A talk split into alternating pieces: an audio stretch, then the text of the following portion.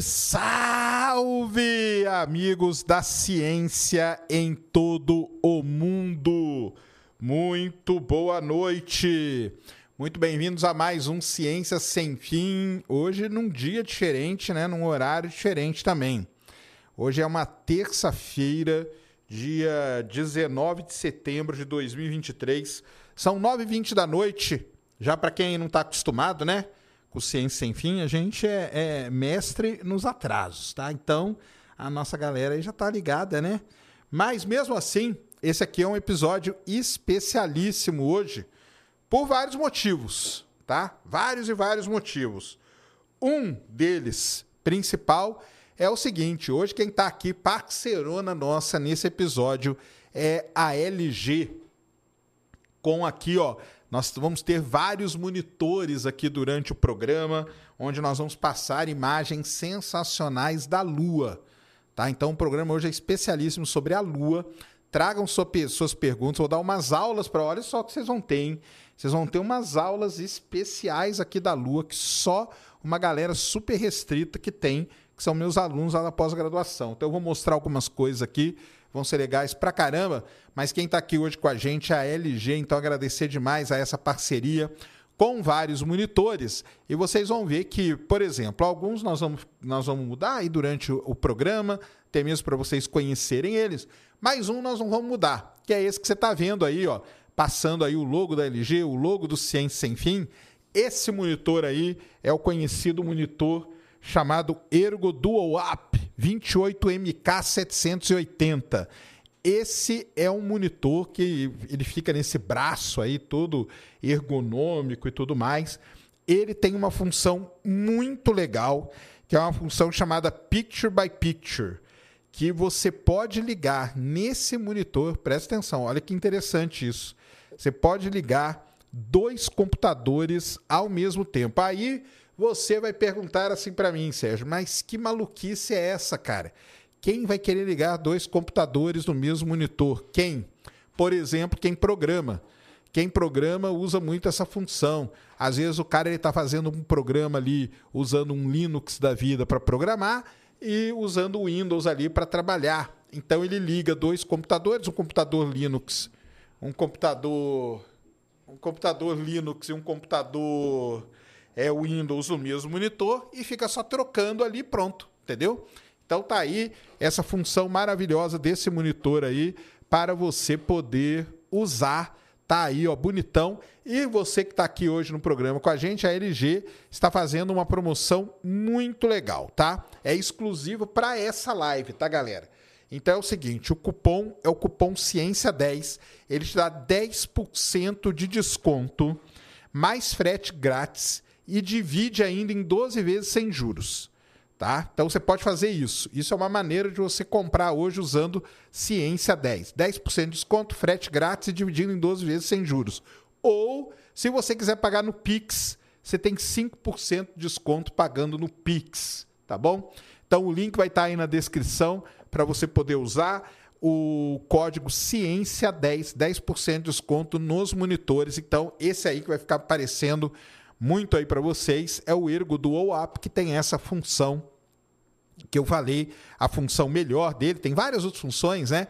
Então tem tudo uma tela de altíssima qualidade, tem som para você editar vídeo e tal, mas essa função dele de você poder conectar dois computadores no mesmo monitor, para quem nunca usou isso, é legal para caramba. Eu já usei muito porque eu programo. Beleza? É isso? Então, por enquanto, Vamos então, né, pro, pro começar aqui, falar com a galera da Lua, né, Cris? Então, coloque aí, porque aí vocês vão ver uma coisa muito legal também, ó. Aqui em cima da nossa mesa hoje nós não temos a nossa televisão. Então nós temos o quê? O monitor da LG. Esse aí, ó, que vocês estão vendo, ó. E olha que imagem, hein? Que imagem sensacional. Esse monitor aqui é o 32UN500, tá? Resolução UHD 4K o design com borda infinita. Então, olha que maneiro que você está olhando aí na tela, né? Parece que você está vendo um telão. Na verdade, é um monitor, tá? Que está fazendo, que dá esse efeito aí muito legal. E é muito legal para isso, por exemplo. Para quê? Para dar aula. Olha aí que demais, ó. Então tem cores em HDR, o AMD Radon que ele usa, alto-falantes com maxi áudio e todas essas outras qualidades aí que esses monitores têm. Além disso, esses monitores você consegue dividir eles, criar área de trabalhos nele para você ficar fazendo várias atividades ao mesmo tempo.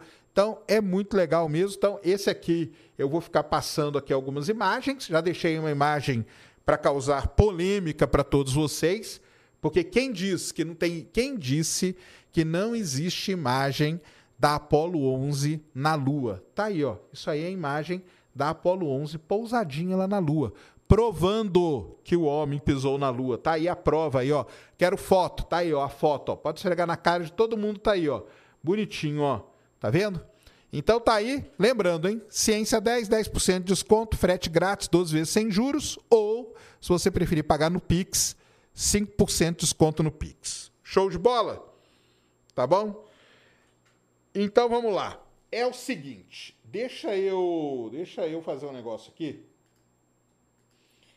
Deixa eu fazer um negócio aqui, porque nós vamos falar da Lua, né? É um programa especial sobre a Lua. E e é, é, é sempre legal né, a gente começar falando daquelas características né, iniciais, né? Então aí para quem não para quem não tá ligado, né, a Lua tem um raio aí de de 1738 quilômetros, né? O quinto, a Lua é o quinto maior satélite do Sistema Solar, porém é o maior satélite, o maior satélite em proporção ao seu planeta. Todos os outros satélites são muito pequenos todos são muito pequenos, tá? E a área superficial da Lua é o décimo da, um décimo da área da Terra, o seu volume é 2% do volume da Terra, ou seja, ela é muito pequena, né? Relacionada com a Terra, porém, ela é, ela é a maior Lua que a gente tem proporcional, beleza? Aí tem um negócio muito interessante aqui, que é o seguinte. É, que é, o pessoal não, não, não entende muito isso e isso causa muita confusão, tá? O momento angular do sistema Terra-Lua ele é muito alto, tá? E isso foi a primeira vez que sugeriu a ideia de que a Lua se formou por um grande impacto com a Terra. Porque imagino que estava a Terra lá, veio um grande objeto, bateu na Terra, isso aí tudo alterou né, o momento angular e aumentou. O momento angular do sistema Terra-Lua ele é muito alto. Isso, para quem não sabe, foi a primeira pista, a primeira pista para dizer que, para dizer que a formação da Lua foi por meio de um impacto. Então tá aí uma informação muito legal. E a origem da Lua, né, que a gente sempre fala que foi por impacto, a gente não a gente não não sabe, né, certinho se foi assim. Existem hipóteses, tá, pessoal? Existem hipóteses. E aí é assim que, que é outra coisa também que a galera não entende, tá? É assim que funciona a ciência, tá? A ciência, anote essa frase que eu vou falar aqui para vocês agora, tá? Anotem. A ciência não está atrás da verdade, tá? ela quer explicar os fenômenos naturais da melhor forma possível, usando um melhor conjunto de evidências que a gente tem. É assim que funciona a ciência, tá bom? Então, o que, que acontece? O pessoal vai atrás de evidências para bolar essas hipóteses todas sobre a formação da Lua. Então, a origem da Lua foi a primeira grande questão aí que a gente teve, né? A origem do sistema solar, da Lua e tudo mais. Então, olha só que legal. Vou passar aqui para vocês algumas ideias sobre a origem da Lua. Uma das primeiras dela foi pelo meio da coacreção, que chama. Ou seja, a Lua seria um mundo irmão da Terra. Então, quando teve a formação dos planetas, formou a Terra e junto com a Terra formou a Lua. Então, os dois formaram ali ao mesmo tempo, por isso que a gente chama de coacreção, tá? E aí, para cada hipótese que você bola, você tem que colocar os pontos a favor e os pontos contra, tá bom? Os pontos a favor e os pontos contra. Então, qual seria o ponto a favor da coacreção? Bem, a coacreção é uma acreção de matéria, ou seja, um objeto crescer a partir de pequenas aglomerações de, de materiais menores, é uma coisa que a gente sabe que acontece na origem do sistema solar. Mas existem pontos que são contras. Por exemplo, por que, que a Lua tem tanto ferro da mesma maneira que a Terra tem ferro? Então a Lua tem muito ferro. Essa coacreção já não explicaria isso. Por que não a gente não encontra, né? Se, se a Lua se formou por coacreção, por que, que só a nossa Lua é muito grande? Por que, que a gente não tem Lua em Marte, que é grande, e por que Vênus não tem Lua também? Porque se fosse por coacreção, teria que ter tido Lua em todos esses outros planetas, e a gente não tem. Então, começa a surgir. Depois você vai ver que legal que eu, que eu faço aqui, que a gente faz uma tabelinha do que, que são pontos a favor e do que, que são pontos contra cada ideia, tá? Segunda ideia da origem da Lua, que a Lua foi um objeto capturado. Olha só que interessante. Então, a Lua já existia em algum ponto no sistema solar, a Terra tinha se formado em algum ponto no sistema solar, e quando a Lua passou pela Terra, a Terra tinha uma maior massa, capturou aquele objeto, que é a mesma coisa que acontece hoje, por exemplo, ou aconteceu né, com Saturno, com Urano, com Júpiter, né? Eles foram capturando objetos. Marte a gente não sabe se foi capturado ou se foi formado. Vamos lá. Ponto a favor. Explicaria por que a Lua não ter ferro, porque aí ela formou em outro lugar. Então tá beleza.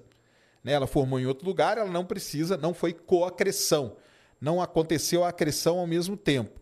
Então você explicou aquele, aquele negócio do ferro lá que a outra não explicava. Mas, porém, por como que a Lua e aí é uma coisa que pega muito a galera, né? A composição química da Lua em isótopos, tá? Ela é muito parecida com a da Terra. Muito parecida. Essa aí já não explicaria isso.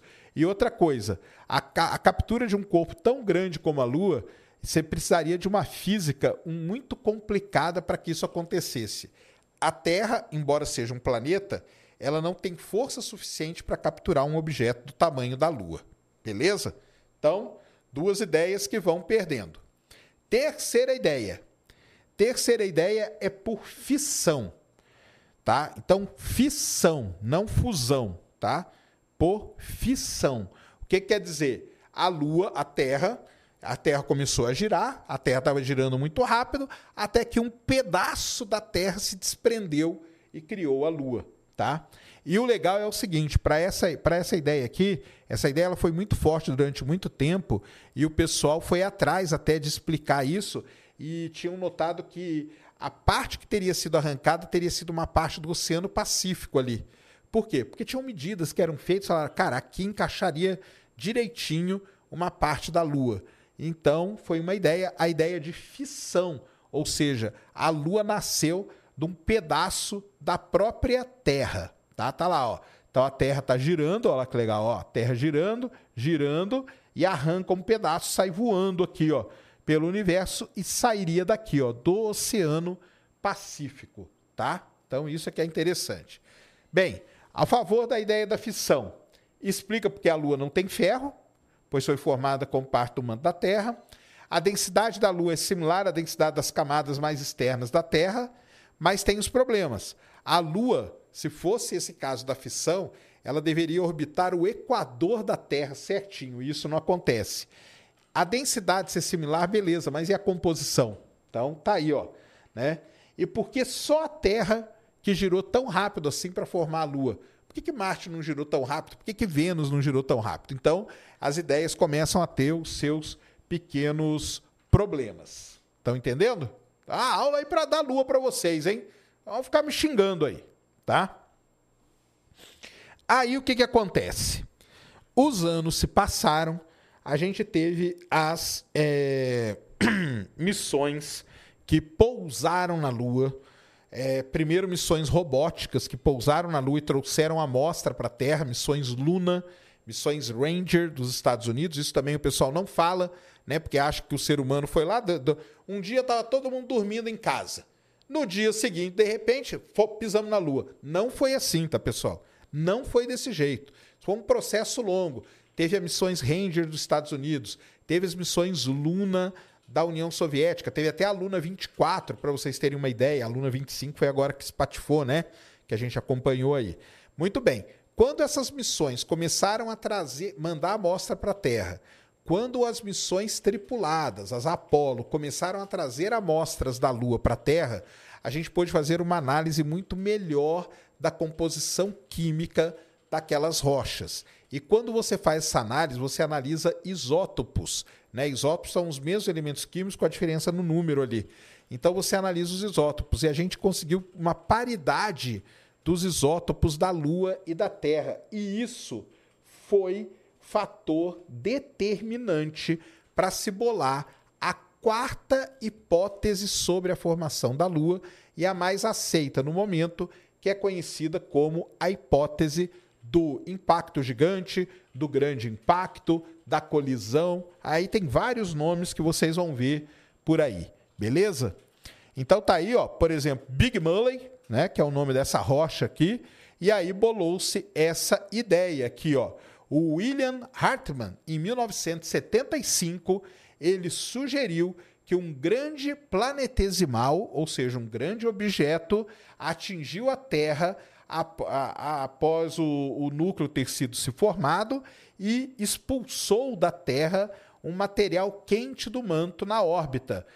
Aí onde ele perdeu seus voláteis, por isso que a Lua não teria tantos voláteis assim, e agregou o material, formando um objeto que a gente chama de Lua. Quem sugeriu a primeira vez a hipótese do grande impacto foi William Hartmann, em 1975. E aí a gente vem é, melhorando toda essa ideia, né? Então, o objeto tinha aproximadamente o, o tamanho do planeta Marte, ele colidiu com a Terra há cerca de 4,6 bilhões de anos atrás. O material, depois de misturado, foi ejetado e entrou na órbita da Terra. A Lua teria, seria derivada mais da crosta e do manto do, e do que o próprio objeto. Esse objeto ficou conhecido como Teia, a gente dá um nome para ele hoje, e, e teve essa rápida acumulação, resultando na Lua quente e derretida, que perdeu boa parte não só da água, como dos seus elementos voláteis. E aí, ó, isso aqui é uma imagenzinha que vocês estão vendo aqui do William Hartmann, tá?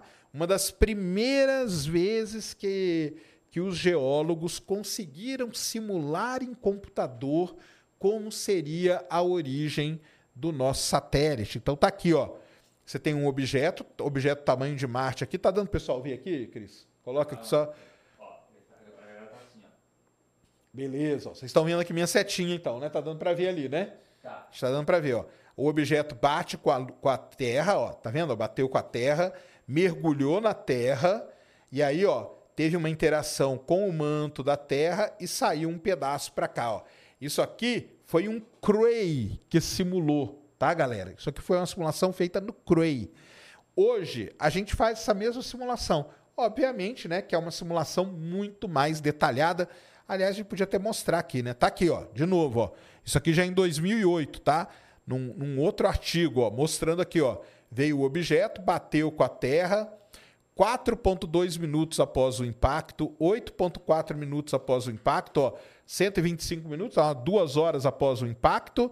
Aí aquele objeto ficou circulando ali e formou a Lua. Ó que bonitinho, né? Então tá aí a teoria do grande impacto. Ó, tá vendo? São, são várias, é, como que a gente diz isso aqui? Representações gráficas que a gente tem hoje para explicar como aconteceu o grande impacto. Só não me venha pedir um vídeo sobre como foi o impacto que formou a Lua, né? Porque não vai ter, tá bom? Então tá aqui, só que só meus alunos que têm para eles poderem ler depois e tal, não sei o que, né? Mas tá aí ó, a hipótese do grande impacto, algumas vezes também chamada do Big Splash ou do impacto de Teia, sugere que a Lua se formou por detritos de uma colisão entre a Terra e um objeto astronômico do tamanho de Marte, aproximadamente 4,5 bilhões de anos atrás, cerca de 20 a 100 milhões de anos após a formação, a coalição né, do sistema solar. O, o, objeto que colidiu é algumas vezes chamado de Teia. Teia é o um nome mítico é, da, do, de Titã, né? que foi a mãe de Selene. Quem é Selene? Como chama? Vamos ver. Deixa eu ver se vocês estão, se vocês sabem, hein? Alguma coisa da Lua. Ou vocês só sabem xingar. Qual é o nome? Qual é o nome da área dentro da astronomia que se estuda a Lua? Valendo, hein? Deixa eu ver quem vai ser o primeiro. Tô acompanhando aqui, hein? Quero ver. 3, 2, 1. Valendo. Valendo. Quem, qual é o nome da área dentro da astronomia onde se estuda a Lua? Tem um nome. Não vale procurar no Google, né? Não vale procurar no Google. Vamos? Selene é o nome da deusa. Qual é o nome da ciência, da área que estuda? Lunologia, errou. Lunologia, errou. Lulalogia, errou. Não, errou. Saí, acertou aqui, ó. Eric Oliveira. Muito bem, Eric Oliveira. Está de parabéns, tirou 10 na aula de hoje. Vai para casa com uma estrelinha aqui no seu nome. Selenografia, galera. Isso mesmo. Selenografia é a área da ciência que a gente chama, né? Dentro da astronomia, que estuda a Lua, tá? Então tá aí, ó, selenografia. Isso mesmo, tá? Muito legal. Por causa de Selene, tá? Aí, ó, as análises da, das rochas lunares, publicado num relatório de 2016, sugerem que o impacto pode ter sido direto. Cata. Aí vamos lá que eu tenho que explicar algumas coisas para vocês. Deixa eu pular isso aqui, porque aqui é um monte de coisa. É o seguinte. Uma coisa é saber é, que foi um impacto. Beleza? Até aí tá show de bola. Agora, outra, depois que eles já analisaram bem e falaram, galera, ó, a hipótese que melhor explica a formação da Lua é um impacto. Mas e esse impacto? Como que ele foi? Será que ele foi um impacto? Será que pegou de raspão? Será que foi um impacto direto? Como que esse objeto impactou? Então, hoje, os grandes estudos que tem sobre a origem da Lua é tentando desvendar de, de alguma maneira como esse impacto aconteceu para formar a Lua como a gente conhece. E aí, como que eles fazem isso? Hoje, né, a gente tem computadores muito mais, como que eu vou dizer assim, muito mais poderosos, né? E a gente consegue simular isso de uma maneira incrível, tá? E é legal pra caramba a, a, as simulações que tem. Aliás, daqui a pouco eu acho que posso até abrir né, aqui uma a simulação mais recente que se tem da, da origem da Lua. Tá? Então é essa que é a grande questão hoje, é como esse impacto ocorreu. Ele ocorreu meio de raspão, ele ocorreu direto, ele o objeto bateu e saiu assim, o objeto mergulhou e saiu do outro lado. Então tem várias ideias para explicar. Aí, olha que legal, cara. Olha que legal isso. O pessoal monta essa tabelinha aqui, ó. Tá vendo? Então aqui estão todas as hipóteses que eu falei para vocês: coacrição, captura, fissão e impacto, tá bom? E aqui as coisas importantes: presença de voláteis, isótopos, órbita, presença de ferro e a física necessária para tudo isso acontecer. E aí eles dão nota, ó, tá vendo? A é que tem uma boa nota, tá? B, né? C, tal, não sei o quê. E F, né? Quando tem F, é o quê? É o Big F que a gente conhece, tá bom?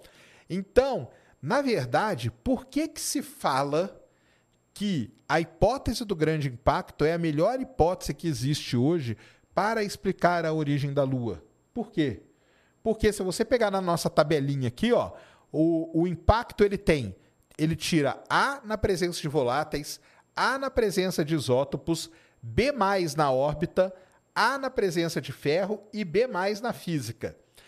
A segunda aqui, ó, seria a fissão. Olha que legal, hein? A segunda seria a fissão. Ela tira B, B em órbita, ela tira F em ferro, ela empata com a do impacto. Olha que legal, tá vendo só?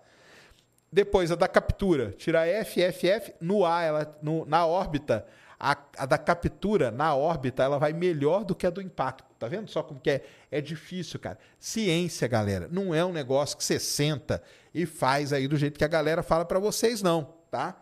É complicado, demora, demora, tá bom? Para fazer. E aí a coacreção é a que vai mal, quase todas, né? Só que ela vai bem na física e ela vai bem nos isótopos, tá? Então, é assim que a gente estuda a origem da Lua do nosso satélite. Beleza? Estão entendendo? Estão entendendo, né? Acho que estão entendendo. Tiago Assunção. Há animações que representam todos esses? Não, cara. Hoje o pessoal foca. Você tem representações né, gráficas, né? O pessoal foca hoje. É, é, as simulações computacionais são focadas na, na hipótese do impacto. E olha que legal que eu vou mostrar para vocês agora. É, isso aqui é bem recente, tá, galera? Isso aqui é bem recente mesmo. Começamos a estudar a Terra, né? A gente, a gente estuda, nós geofísicos, a gente estuda o interior do nosso planeta, tá? O interior da Terra. Como que a gente estuda o interior da Terra? Através de ondas sísmicas. Então, um terremoto aconteceu lá no Japão, aqui na USP, aqui em São Paulo, eu tenho uma estação sismológica. Um salve para a galera aí da, da rede sismológica brasileira é, essa onda ela atravessa o planeta, atravessa a crosta, manto, núcleo e, e dá aqui na, na, no Brasil, aqui em São Paulo, certo? À medida que essa onda ela vai atravessando a Terra, ela vai alterando a velocidade da onda, vai mudando de acordo com as camadas e de acordo com o tipo de rocha que ela vai atravessando. Vou fazer um negócio bem simples aqui, o mais simples que eu consegui explicar para vocês, beleza? Com isso, Olha o que, que o pessoal conseguiu descobrir, galera. Olha isso, vê se não é demais. Existem zonas na Terra que a gente chama zonas de baixa velocidade de onda sísmica. E ao estudar essas zonas de baixa velocidade e ao simular isso com materiais distintos, chegou-se à conclusão de que pode existir no interior da Terra o quê? Pedaços de teia. Olha isso que demais. Então tá aqui, ó. Tá vendo? A gente chama de low layer é, SVP, né? Então é low é, camadas com esse tipo de onda aqui de baixa velocidade. Então você tinha teia, você tinha terra. Teia bateu com a terra. Um pedaço saiu e formou a Lua. E o outro pedaço de teia ficou dentro da Terra. Ficou despedaçado e depois se juntou aqui e formou esses grandes pedaços aqui.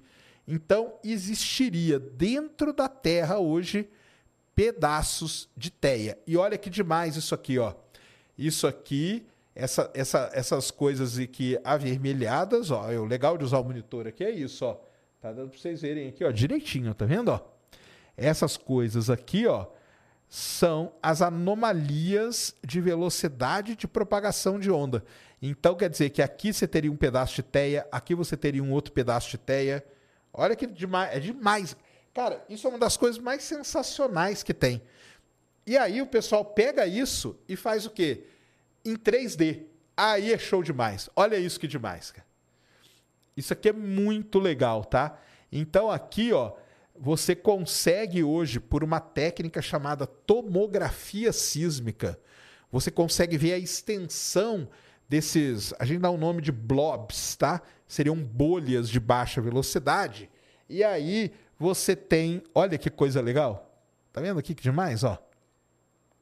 Então você tem a representação tridimensional do que seria Teia dentro do planeta Terra. É demais isso, né? Cara, eu acho isso é uma, é uma das hoje se eu fosse estudar eu iria estudar só isso aqui, ó. Só isso aqui. A procura por teia. E até chamar minha tese ia chamar a procura por teia, tá? E então tá aí, ó. Legal demais aqui, são várias referências aqui. Então tá aí, ó. Uma aulinha, hein? Boa sobre a origem da, da Lua, tá? Da Lua, né? Tá aí uma origem, uma, uma negócio bem legal. Cara, o negócio é o seguinte eu já falei, eu faço o debate com qualquer pessoa. Eu só quero duas coisas. Uma imagem do balão Telit. Lembra do balão Telit? Não falaram que, que, o, que a internet não é por satélite, é por balão? Então, é só, é só o seguinte, cara. Balão você tira foto facinho. Me, me traz uma foto do balão com o símbolo lá da SpaceX, tá? E explique como que pelo processo de acreção a gente forma um objeto plano. Explicou essas duas coisas, Façam aí, coloquem as contas todas, façam um vídeo e me mande. Se fizer isso, eu faço debato, cara. Debato qualquer pessoa, tá bom? É... Galera, lembrando que, lembrando que quem está aqui com a gente hoje é a LG, tá? Então tá aí, ó, QR Code está aí na tela, link está na descrição, 10%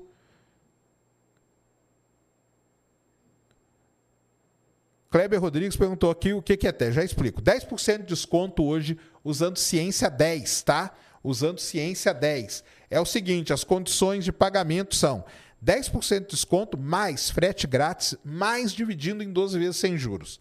Se você não gostou dessa condição, tem uma. Você pode pagar no Pix, você leva 5% de desconto. Essa telona aqui, ó, que, nós, que vai ficar aparecendo o tempo todo, é a Ergo Dual App Principal característica dela, ligar dois computadores. Para quem programa, isso é excelente, cara. Você liga um Linux ali, você liga um Windows, enquanto você deixa sua simulação rodando lá no, no, no Python, você está trabalhando em outra coisa. Então é excelente. E essa aqui que eu estava mostrando, com bordas infinitas, né?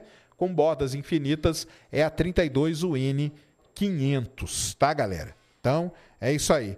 Temos pergunta aí, Cris? Você mandou aonde? Você mandou para mim ou não?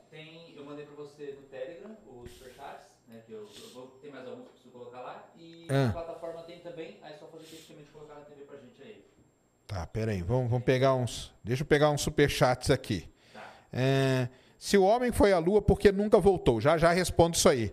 Se a ida à Lua foi uma fraude, porque nunca mais fraudou? Porque não foi fraude, cara. Tá? Ô Ângelo, não foi fraude. E por que, que nunca mais voltou? Porque não, tem, não teve interesse em voltar para a Lua. Hoje tem interesse não teve interesse em voltar para a Lua. Pode trocar. Enquanto eu vou respondendo aqui as perguntas, cara, tá? É, não teve interesse em voltar para a Lua. Agora tem interesse, tem água, tem hélio 3, tem um monte de coisa, tá? School mandou dezão. Boa noite, Sérgio. Como você está? Estou bem. Estou orgulhoso do seu esforço nos treinos. Qual você acredita que será a primeira escolha da China quando ela conseguir trazer hélio 3 para a Terra? A primeira escolha é o quê? Quando ela conseguir trazer L3, vai ser para colocar nos reatores de fusão nuclear, cara. Principalmente no tokamak deles, que é o segundo sol chinês, tá? Que com o hélio 3 ele vai funcionar assim perfeitamente, tá? Perfeitamente. Tiago Rodrigues Barbosa mandou 4,99, novo membro. Valeu, Tiago, tamo junto. Sérgio, a vida da Lua é 100% ligada ao tempo restante da Terra? Não, a Lua está se afastando de nós a 3,8 centímetros por ano, tá? Te mandei mensagem no Instagram sobre o convite do meu podcast. Só você aceitar a mensagem. Vou lá depois ver, Thiago. Tamo junto aí. Wagner mandou 4 dólares e 99. Caso o pequeno foguete falhasse no lançamento do módulo lunar, qual seria o plano 2 para trazer os astronautas de volta para a Terra? Que plano, cara? Aquela época não existia isso, galera. Aquela época era ir e pousar. Igual aí? Aquela época era ir e pousar e não tem, não tinha plano B, não. Eles iam ficar lá. O que tinha era a carta, tá? A carta já estava pronta para. Beleza. A carta já estava pronta para avisar que eles tinham morrido, tá? Ó, o Lares mandou, Lares mandou cincão aqui, ó. Produtos da LG são excelentes. Compro desde que ela patrocinou São Paulo. Acho que todas as explicações de como surgiu a Lua não me convence. Não? Por quê, cara? Que é isso? Tem aí todas as simulações, tudo mostrando tudo como formou. Como que não te convence? Não diga isso. Manda aí.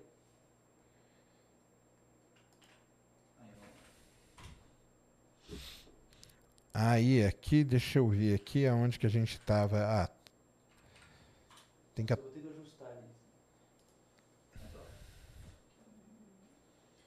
Em qual ano ou década, década cogitou-se pela primeira vez a hipótese de haver água na Lua? A primeira. Ah, boa, boa pergunta. A ideia de água na Lua é uma ideia que ela vem de muitos anos, tá? Desde, as, desde que a Luna trouxe a primeira amostra da Lua para a Terra o pessoal já pensava que a Lua poderia ter água. E aí foram fazendo vários experimentos e nada de ter água e nada. Então, isso é uma ideia muito, muito antiga, já da década de 60, década de 70. Tá bom? É... Boa noite, Sérgio. Por que às vezes vemos a Lua de dia? Por conta da órbita dela em relação à Terra. Por conta da órbita dela em relação à Terra, cara, tá? Então, a Lua, ela não orbita num plano, o plano dela tem 5 graus de inclinação com relação a, ao plano orbital da Terra, tá? É, Sérgio, o peso de Teia poderia ter vindo de algum planeta do nosso sistema solar? Provavelmente Teia era um. Provavelmente Teia era um. Era um planeta. Era um planeta. Se ela não tivesse chocado com a Terra, seria um planeta do tamanho de Marte, tá? Salve, Sérgio. Sobre a pergunta do Hélio 3 anterior, você acredita então que a China, conseguindo realizar o processo de fusão, ela vai disparar e se tornar a maior potência do planeta? Cara, quem dominar, quem dominar a quem dominar a é aquele lá. Quem dominar a a fusão nuclear vai ser a maior potência do planeta, cara. Vai ser a maior potência do planeta. Tá bom? Kevin Pichinelli mandou 27,90. Sérgio, fale sobre aquela história que parte da Apollo 12 foi lançada de propósito na Lua e por que ressoou igual um sino. Boa. Quando a Apollo 11 pousou na Lua, eles deixaram sismômetros lá. E aí, como que você vai fazer para medir é, o, as ondas sísmicas? Você tem que. Você tem que lançar alguma coisa. Você tem que jogar alguma coisa ali. Você não pode explodir um dinamite na. Você não pode explodir um dinamite na. Não, quando apresenta, não, não, não encobre tudo. Você não pode explodir um dinamite na Lua. Então, qual foi a tática dos americanos? Olha que legal. Quando você saía da Lua, você saía com o módulo de ascensão, ele, ele se conectava ao módulo de serviço que estava na órbita lunar e eles vinham, vinham voltando, certo? Só que de repente o que, que acontecia? Eles pegavam, eles não precisavam mais daquele módulo de ascensão. Então eles soltavam aquilo e aquilo lá batia na Lua. Quando aquilo batia na Lua, aquilo lá gerava as ondas que eles precisavam para medir. E por que, que a Lua vibra que nem um sino? Esse negócio aí, cara, é o seguinte: é por conta da composição da, da Lua, da estrutura da Lua. A estrutura da Lua é diferente da estrutura da Terra e as ondas sísmicas ali se propagam de maneira diferente. E, uma, e eles falam, né? Ah, a Lua ficou vibrando como se fosse um sino. É, isso aí é uma linguagem muito, muito figurada, tá? Tem que tomar muito cuidado com isso também para poder falar como foi a propagação de ondas sísmicas dentro da Lua. Mas foi isso mesmo que aconteceu. E não só com a Apolo 12 também, depois com as outras eles faziam o mesmo, o mesmo tipo de o mesmo tipo de experimento. Show? É... Ah, e as outras eu pego aqui, né, Cris? Isso. Da plataforma eu pego aqui mesmo, né? Uhum. Deixa eu pegar aqui, ó. Então, tá aqui, ó. É, como é que faz?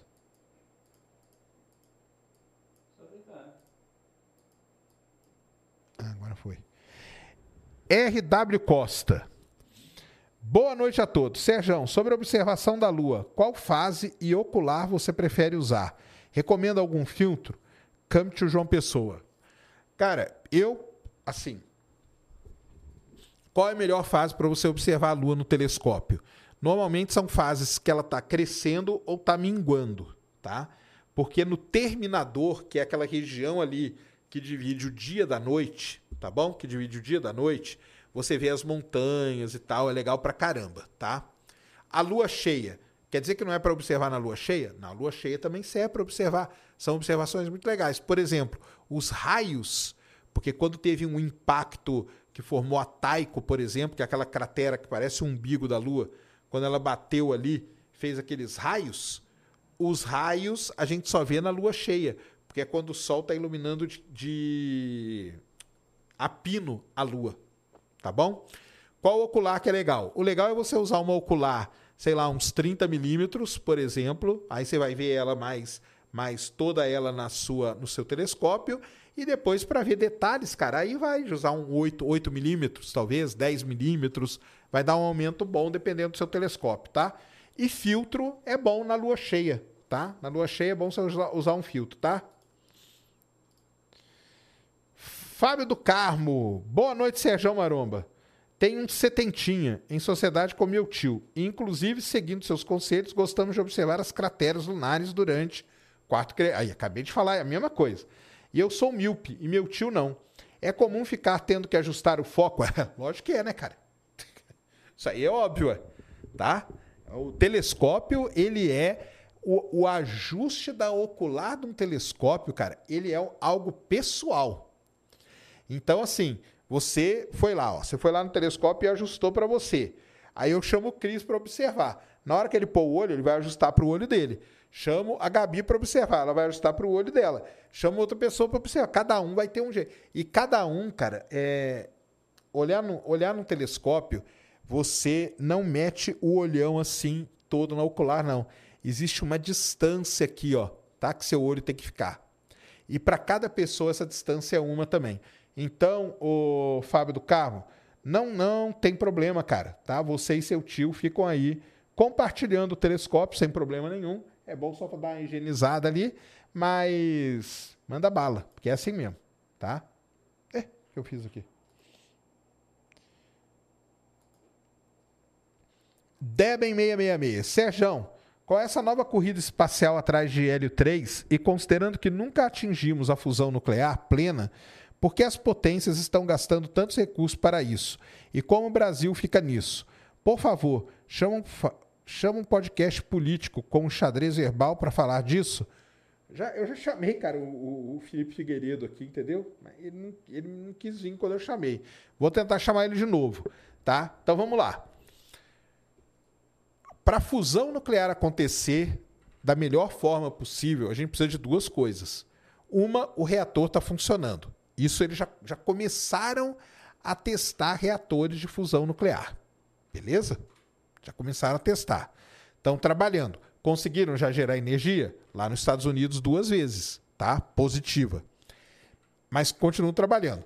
Eles sabem que o hélio 3 que existe na Lua vai ajudar nesse processo. Só que para pegar o hélio 3 na Lua, você tem que ir para a Lua. Tem que ir para a Lua, tem que pegar esse hélio 3, tem que trazer para a Terra e tudo mais. Então, por que que, igual você perguntou ali, né? Por que que estão gastando tantos recursos para isso? Porque as duas coisas vão em paralelo, cara. As duas coisas vão ter que correr em paralelo. Você não pode, opa, terminamos o reator, agora vamos atrás do hélio 3. Ih, cara, agora é mais 40 anos até a gente fazer isso. Não. Então eles esperam. Qual que é a esperança que se tem? É que no final do processo as duas coisas é, terminem, né, se ajustem com o tempo. Ou seja, o tempo que vai gastar para a gente ter um reator funcionando é o mesmo tempo que vai gastar para a gente ir na Lua para pegar o hélio 3. Beleza, Deben? E o Brasil nisso? Não precisa nem comentar, né, cara? O Brasil esquece, cara. P Pedro? Deve ser, né? PDR. Isso. Fala, Serjão. Muito obrigado pela aula de hoje. Você acha que faz sentido um programador graduado fazer outra especialização relacionada à física, então, você pode fazer uma pós em física, né? Não tem problema nenhum. Isso. Pode fazer sim. Não tem problema nenhum, cara. Pode fazer. Aliás, físicos, astrônomos e tudo mais, o que eles mais querem é a galera da programação. Tá? O que eles mais querem é a galera da programação. Beleza? Ó, agora nós trocamos aqui, ó. Vocês viram, ó?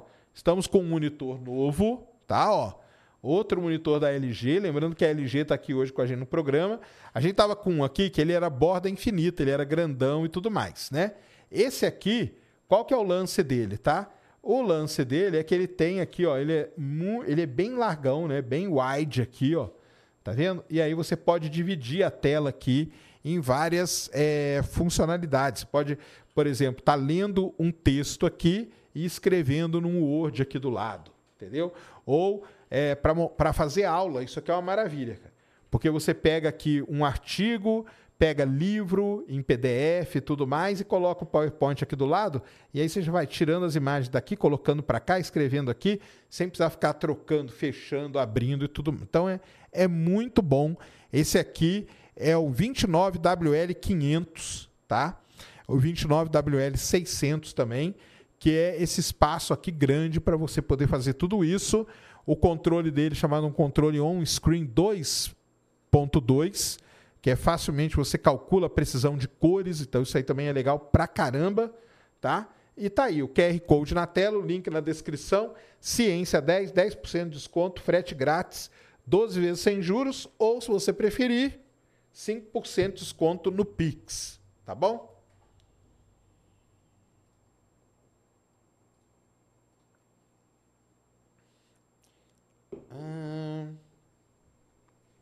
Curiologia TV mandou 20 euros. A gravidade da Lua é menor que a da Terra, mas também Einstein provou que a gravidade é a curvatura do espaço. Pulamos mais alto na Lua porque ela não tem uma esfera mais densa do que. Cara, nós explicamos isso aí, né? Então, assim, a, a maneira como a gente vê a gravidade né, do Newton, tá? Aqui para o nosso sistema, ela vale. Não é que a gente está aqui, a gente está deformando. A gente nem tem esse peso, né? Então, são coisas diferentes, tá, cara? São sistemas diferentes, são métricas diferentes, tá? Sistemas de coordenadas diferentes. Caso haja água na Lua, há água na Lua, existe água na Lua.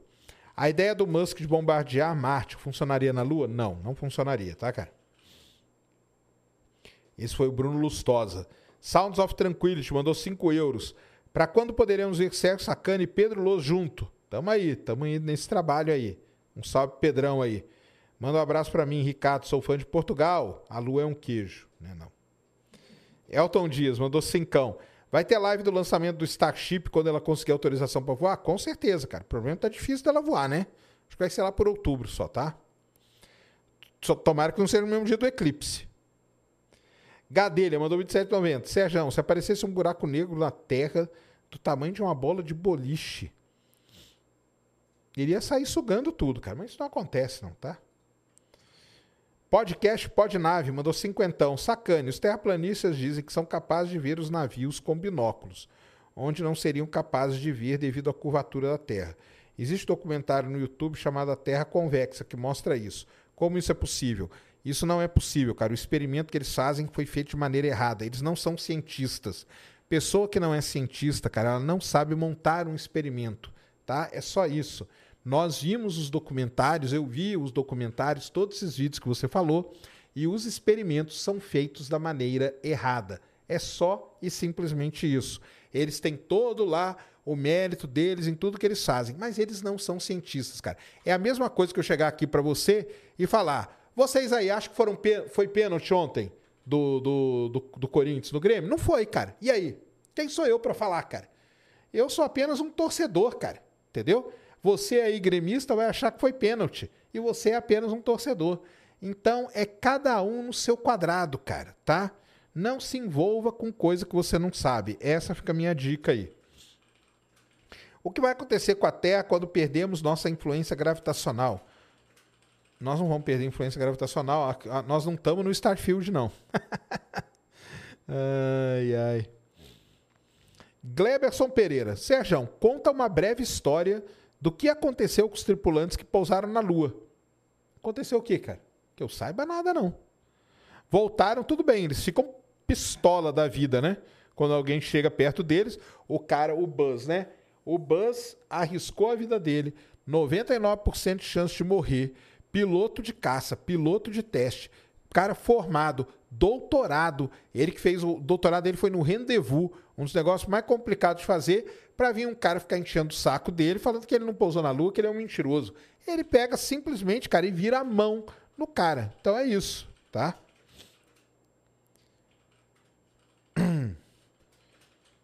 Como e em que momento da história da astronomia os cientistas descobriram que a Terra tem movimento de rotação e translação, o Sol também e a Lua só rotação?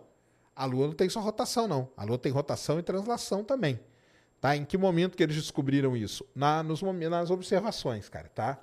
Nas observações. A translação foi lá com o quando o quando Galileu apontou seu telescópio para Júpiter e ele viu quatro luazinhas girando em Júpiter, falou: "Cara, a, só pode a Terra girar em torno do Sol, não tem outra explicação", tá? Senão, aqui, isso que eu estou vendo, eu estou vendo aqui no telescópio, né? Por isso que ele fez a, a famosa frase dele, a imagem vale mais do que mil palavras, né?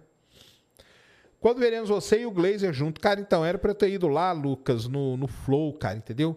Mas eu tava, aliás, ainda tô meio, meio baleado, entendeu? E, mas sexta-feira eu tava praticamente impossibilitado e pedi desculpa pro Igor e tudo mais, tá? Então é. Mas tem que fazer. O problema do Marcelo Glazer é que ele deve ter falado, ele não mora no Brasil, né? Então tem que esperar ele vir para o Brasil. Na lápide de Werner Van Braun tem este versículo: Os céus declaram a glória de Deus e o firmamento anuncia a obra das suas mãos. Estranho? Não, cara. Por quê? Agora você quer, você quer achar estranho que o Werner Van Braun, um dos maiores cientistas de todos os tempos, fez, cara. Não tem problema, ele pode acreditar em Deus, na Bíblia e tudo mais. Ele foi um dos grandes cientistas que a gente teve e ele coloca na lápide dele o que ele quiser, né? Gostaria de deixar que estou super feliz com a volta do Sacane Responde. Ué, meu Sacane Responde nunca deixou de existir, não. A UERJ é uma boa universidade para pós em geologia, excelente universidade. Tanto a, a UERJ, você falou da UERJ, né? Porque tem a UERJ, que é a Universidade Estadual do Rio, a UF, que é a Federal Fluminense, a, a UFRJ e a Rural, tá? Todas elas são muito boas em geologia. Aliás, um salve para todos eles aí. Conheço muita gente em todas elas, tá? São pessoas sensacionais, já tive tese em todas elas e tudo, tá?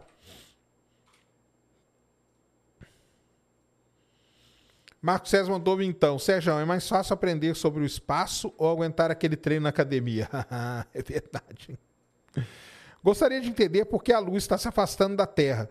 Porque a gravidade da Terra não é suficiente para manter onde ela está. Daniele Ferreira, isso acontece porque gravidade não é a única coisa envolvida nesse processo. Existem efeitos de, de abaulamento né, da, da Terra por conta da, da, da. Tem efeitos de maré que a gente chama, tá? Então, a gravidade não é o único efeito envolvido. Quando você pega ali, destrincha e faz a conta direitinho, distribui as forças e tudo mais, você chega nesse resu esse resultado de 3,8 centímetros por ano. Isso aí não foi chutado, isso aí não tem nada disso. Isso aí é calculado, tá? Isso aí é totalmente calculado. Então, você tem que decompor todas as forças, entender tudo, todos os efeitos que acontecem ali, e aí você chega nisso. Tá bom? Explica a teoria. Cabeça oca? Que teoria que é essa, cara? Vocês, vocês inventam cada uma também, que pelo amor de Deus, cara. Que teoria, que teoria de cabeça oca, gente? Hã? Estão falando da teoria da, do, do, do ET, não, né? Teoria da cabeça oca? Não, cara, os caras inventam. Ah, será que é terra oca? É terra oca ou cabeça oca? Terra oca, essa é a teoria, uma das teorias de conspiração mais famosas que a gente tem, teoria da terra oca. Cabeça oca eu também nunca ouvi falar. Kaique Santos, Serjão, sou seu fã. Uma dúvida: devido à quantidade de L3 na Lua, você acha que a mesma poderia ser uma base de escala para abastecer? Isso, poderia ser mesmo. Aliás, até fazer um negócio aqui. Já que estão falando do L3 aqui. Cadê aqui? É... H3 Moon. Eu acho que eu nunca aqui, ó. Eu acho que eu nunca cheguei a mostrar, né, em nada, é, esse mapa aqui, né? Este mapa aqui, tá? Então, é o seguinte. Deixa eu ver aqui onde que eu vou abrir isso. Então, olha só. E. Caramba.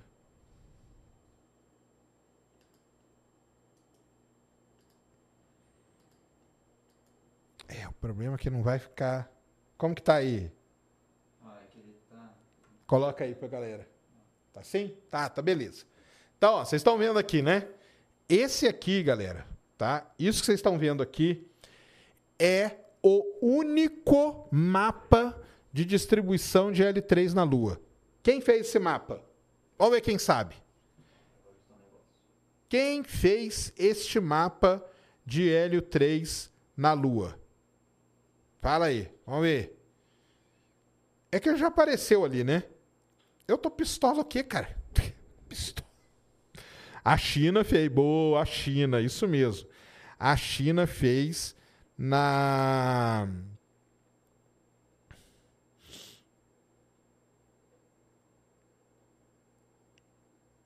a China que fez com a missão Chang'e 1, tá? Chang'e 1. E aqui, ó, isso aqui é o mapa que mostra a distribuição de hélio 3 na Lua. Isso aqui é no lado visível da Lua, isso aqui é no lado oculto da Lua. Agora, olha que interessante uma coisa, galera. Embora o polo sul da Lua e o polo norte seja muito bom para a água, para o hélio 3 ele não é muito bom. Olha onde está a maior concentração de hélio 3 aqui, ó, tá vendo? Com mais de 80%, estão vendo? Com mais de 80% de, de hélio 3 ali, naquelas regiões. Hã? Tá vendo aqui, ó? Enquanto nos polos você tem uma pouca concentração de hélio 3. Então a China, ela tem essa ela tem esse mapa. Lógico que lógico que é é só ela que tem. E lógico que esse mapa também não é o melhor de todos. Deixa eu ver se eu pego só meu cabo para carregar meu celular, porque senão vai acabar a bateria. Nossa. Mas, Jorge, Tamo... mostrar o emblema também. Ah, então mostra aí o emblema. O emblema. Ó, vou mostrar emblema. o emblema. Mas que eu vou deixar pra galera ver ali, beleza? Beleza.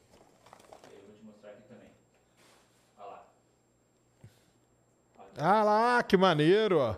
E qual é o código para resgatar?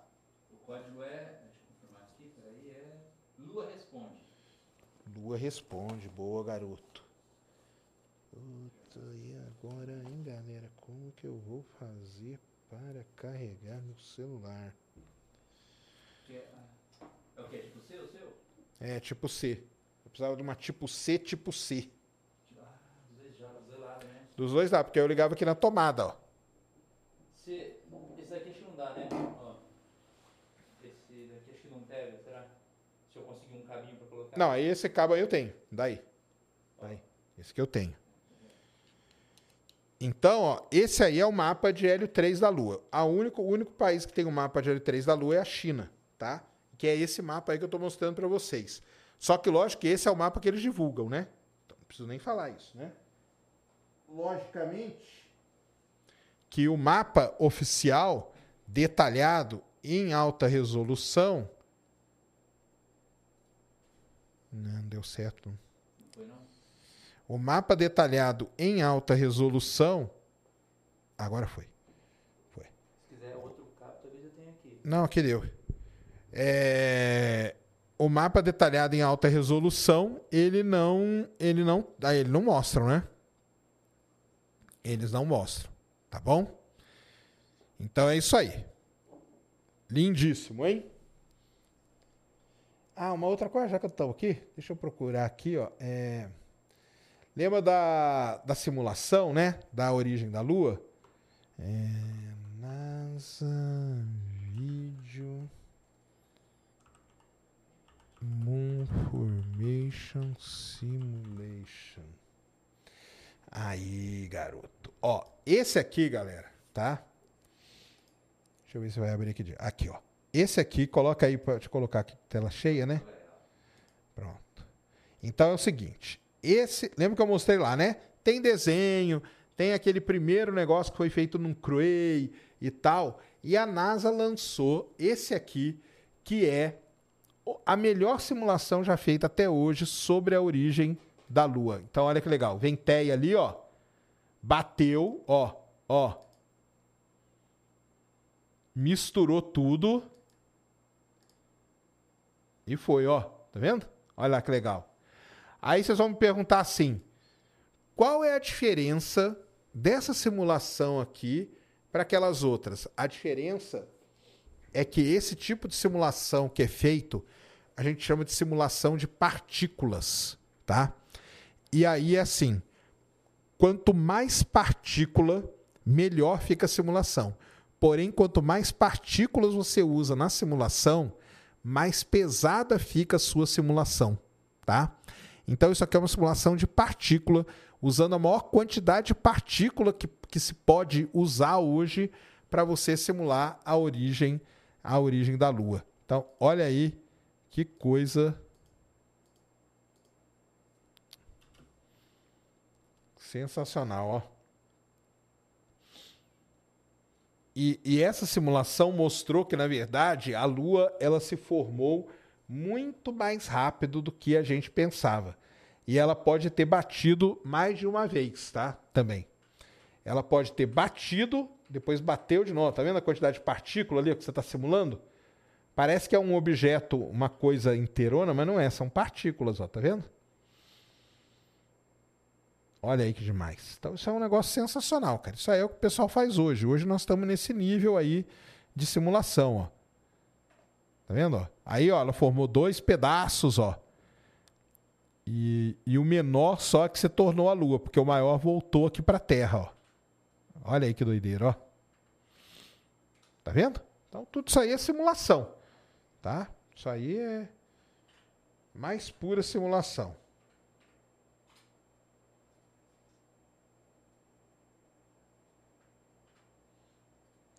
Salve, Sérgio. Caso a fusão nuclear seja feita, a energia solar ficará defasada? A produção de fusão vai ficar defasada, cara. Muito defasada. Esquece a energia solar. Esquece tudo aí. Norberto Júnior mandou dezão. Sérgio, parabéns pelo seu trabalho como divulgador científico. Tamo junto aí, cara. Como a represa Três Gargantas pode afetar a rotação da Terra? É possível colonização da água provocar? Não. Tem muita gente que fala, isso é meio que uma teoria maluca aí que o pessoal tem de que essas represas aí podem podem criar tudo isso, né? Então tá aí, né? Vocês viram aí uma belíssima simulação da NASA mostrando é, como que a Lua se formou. Hoje é aquela ali que eu mostrei, é a melhor simulação, tá? Foi feita em 4 de outubro, né? Outubro do ano passado é a melhor simulação mostrando aí o que se tem. Beleza? Deixa eu ver aqui o que mais que a gente pode falar sobre a Lua. Ah, vamos falar sobre a exploração da Lua então, né? Já que vocês que é um tema que vocês xingam pra caramba. É verdade ou é CGI? Aquilo ali era CGI, cara, tá?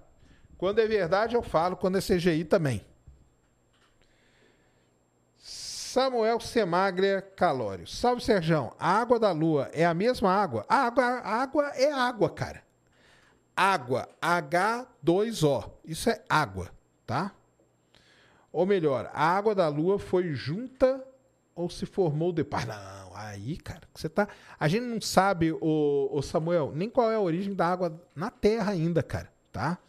Aí nós temos que ver. A Lua tem campo gravitacional? Campo gravitacional ela tem, tem gravidade, né? Ela não tem campo magnético, tá bom? Ela não tem campo magnético.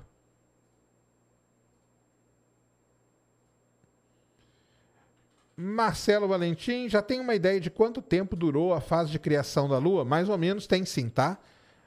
Mais ou menos tem sim. São, aí são bilhões, são processos, tá, cara, que demoram bilhões de anos, tá? Sérgio, o espaço não possui atmosfera. Não possui. Como funcionam os motores no vácuo? A ação e reação? Sim. Os motores, eles eles eles jogam, né? Vamos dizer assim, o que a gente chama, tá? De uma maneira simples, tá? Porque aí é uma outra matéria. Mas de maneira simples é jogado o que a gente chama de pacotes de energia. Então você joga aquele pacote, pra, pra, joga o negócio para lá, você anda para cá. Simples, tá bom? Sérgio, a Lua não pode ter sido formada como as outras luas? Não pode, cara, tá? O processo de captura, ele não pode ter acontecido, tá?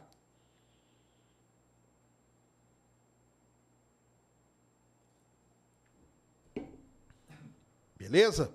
Então, é o seguinte. Aqui, ó, vocês têm os primeiros desenhos feitos na Lua. Quem foi a primeira pessoa a desenhar a Lua? Galileu, cara. Por quê? Porque ele foi o primeiro a observar a Lua com telescópio, né?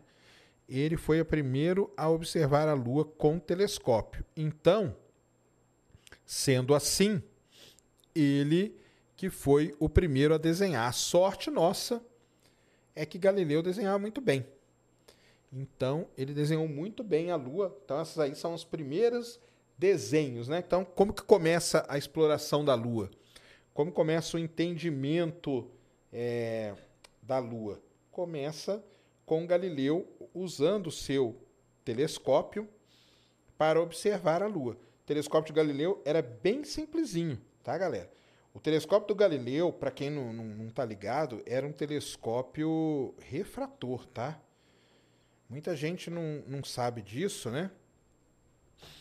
Muita gente confunde o telescópio do Newton com o do Galileu. O do Newton era um refletor, o do Galileu era um refrator, tá bom? Então, isso aí é ele observando a Lua, tá? E aqui uma lista, né, de, de como que foi a exploração da Lua. A exploração da Lua começa para quem não sabe também, 1959, com a Luna 2 da União Soviética, que impacta na Lua.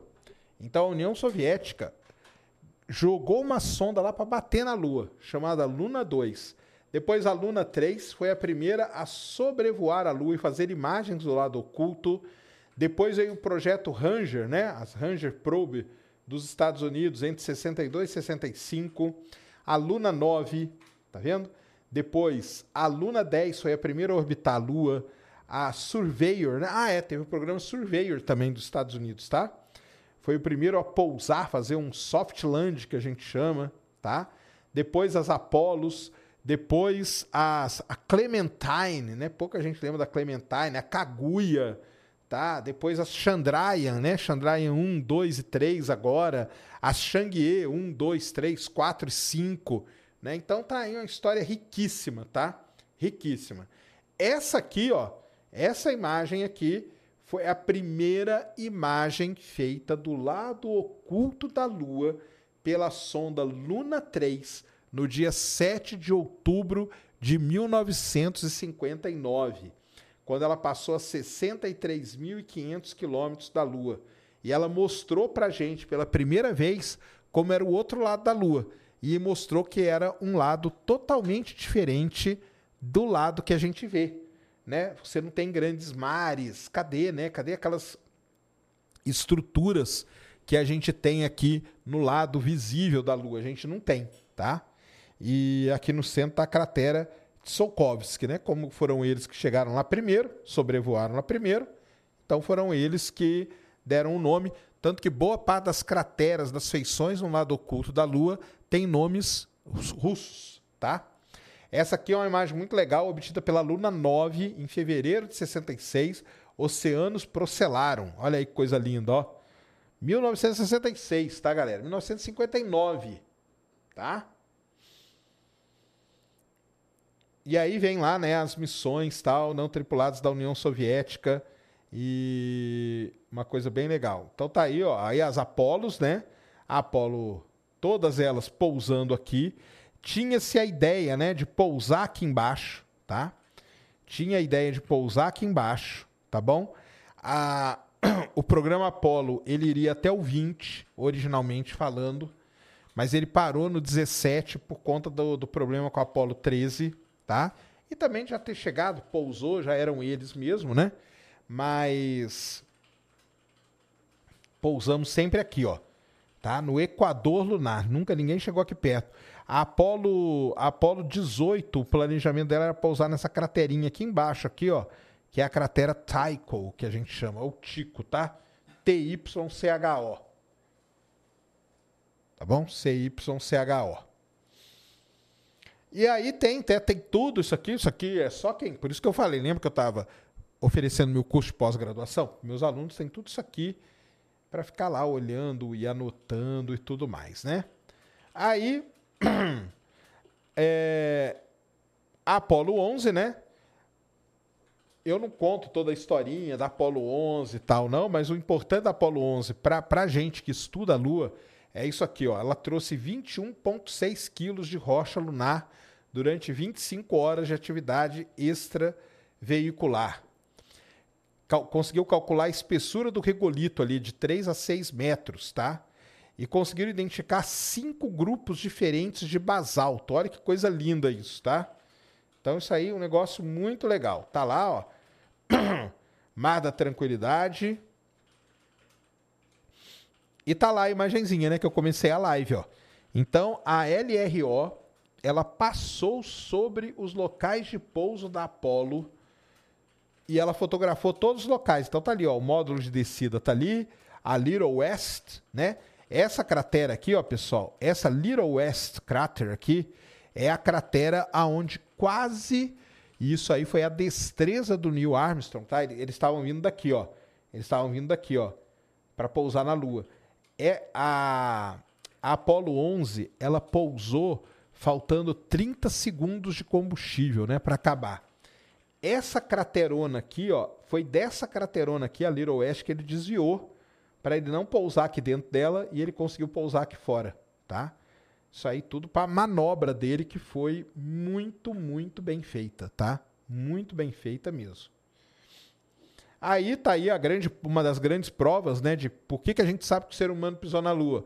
Porque os caras deixaram um retrorefletor. Você vai em alguns observatórios hoje do mundo, por exemplo, esse observatório aqui, ó, na Universidade do Texas, ele atira o laser na Lua e mede. Como que ele vai fazer isso? Me diz. Você vai lá, cara. Você vai lá e vê isso aqui acontecer, tá? Então, aquela história, né? Aí vai vir toda uma parte de geologia aqui, que eu não vou encher o saco de vocês com relação a isso. Aí vem Apolo 12.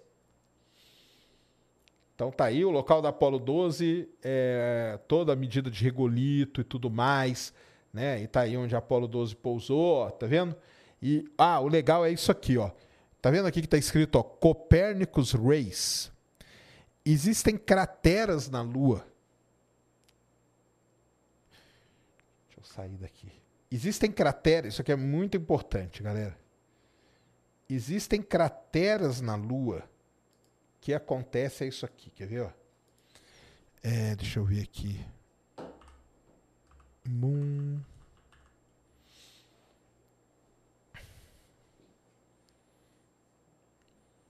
Agora eu vou precisar de uma imagem da lua cheia e não vou achar aqui, ó. Isso aqui, aqui, ó.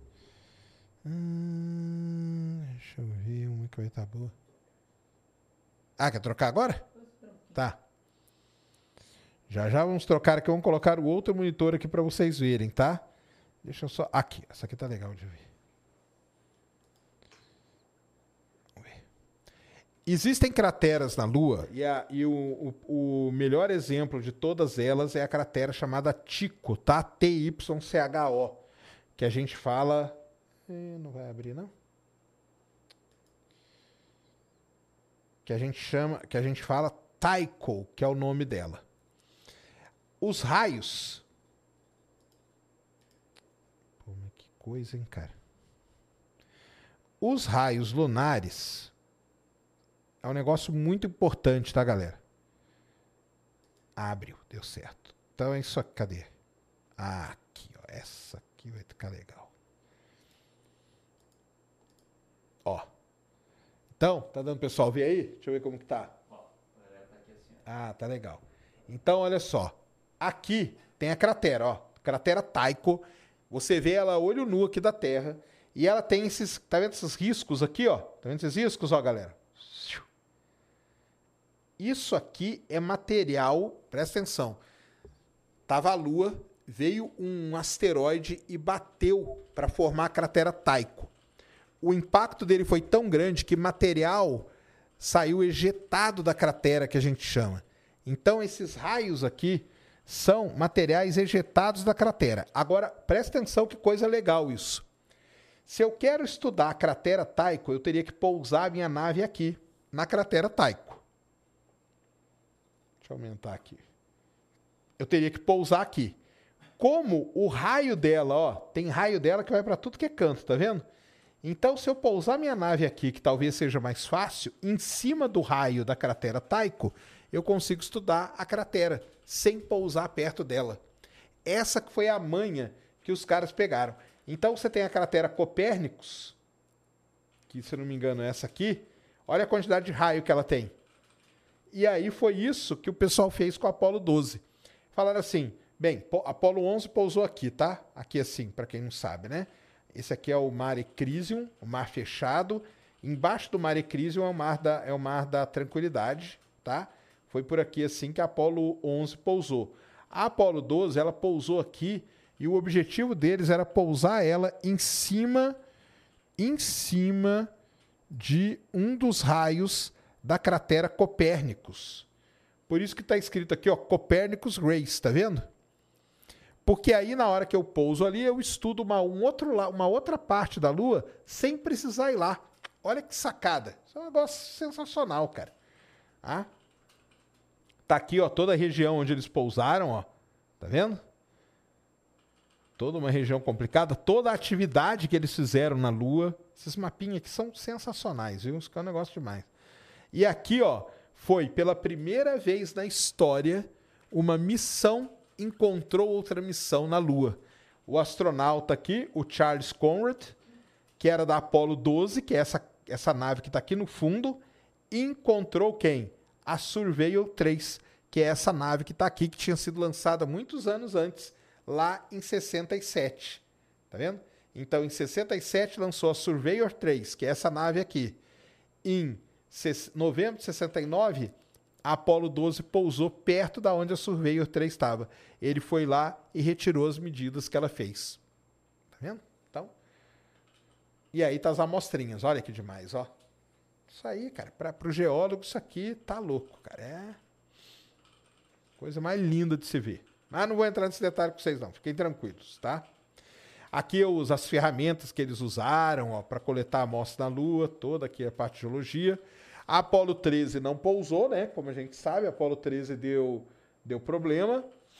E aí veio a Apolo 14, tá?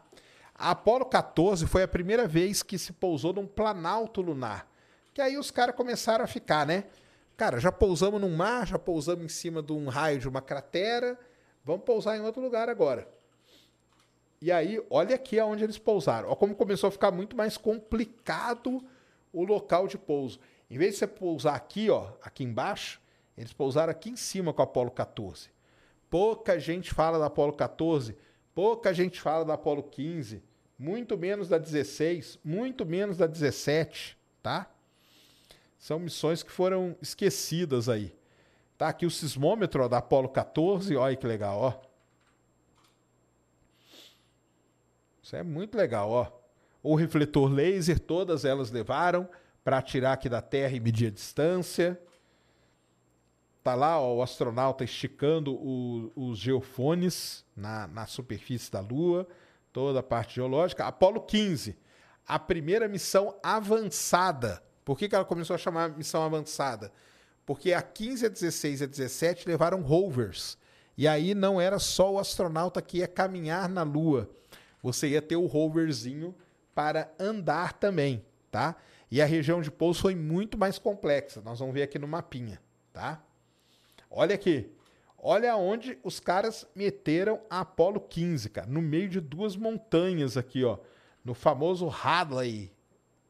Tá? O Vale de Hadley na Lua. Bem pertinho das montanhas dos Apeninos. Isso aqui a gente vê no telescópio, tá? Os Apeninos, tudo isso aqui.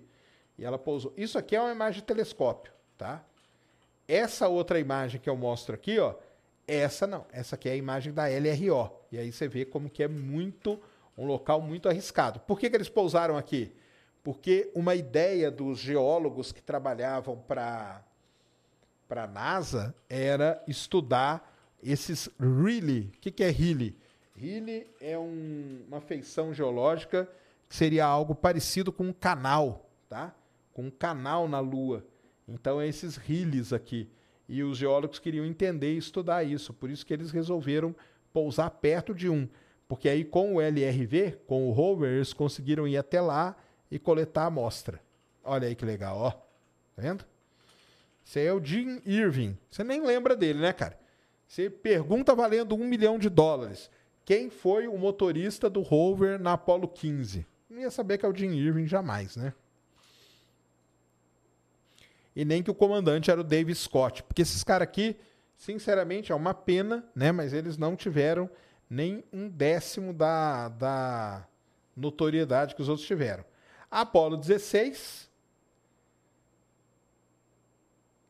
também aí, ó, pousando num lugar super complexo, no meio de um monte de cratera, de um monte de coisa. Ó que legal. Tá aí, ó. Amostras da Apolo 16, tá vendo? Tá aí. Os, os equipamentos que estão lá até hoje funcionando, os refletores. E aí, uma coisa muito legal foi isso aqui, ó. Com os sismômetros, tá? O pessoal conseguiu fazer o quê? Registrar sismos na Lua. Olha aí. Aqui em laranja Vocês estão vendo os sismômetros da Apolo 12, 14, da 15 e da 16. Está vendo que eles montaram uma redezinha, ó, um triângulo aqui, ó, legalzinho, e aí conseguiram registrar muitos terremotos na Lua. Isso é muito legal para que a gente entenda a estrutura da Lua, tá? E aí, por fim, a Apollo 17, que pousou lá no Vale de Taurus Littrow, né? Acabou de fazer 50 anos a Apollo 17, tá aí, ó, lugar super complicado também, uma junção de dois mares, né? O Mar da Serenidade de um lado, o Mar da Tranquilidade de outro, tá bom? E aí onde ela pousou. Toda a atividade que ela fez e aí um material totalmente diferente que ela trouxe.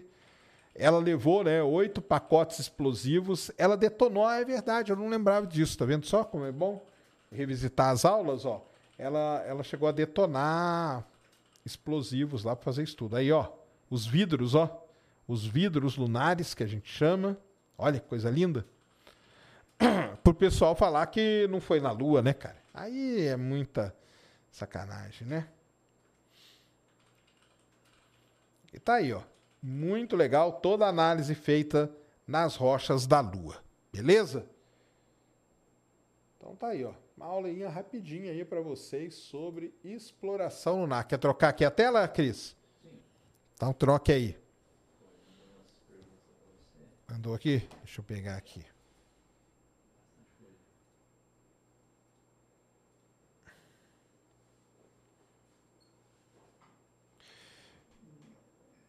Hum, Sérgio, as tempestades solares têm risco da massa coronal atingir a Terra? Ela atinge a Terra, cara. É ela que forma as auroras, tá? Sérgio, existe outro astro como o Sol no universo? Toda estrela é um astro como o Sol. Cara. Toda estrela ela é um Sol. O Sol é uma estrela, né? Adriano Aquino, qual a importância do lado oculto da Lua? Cara, ele é muito importante porque podem ter concentração de elementos como tório e outras coisas que só tem lá, tá bom? Que só tem lá no lado oculto da Lua, ou lá que tem mais, tá?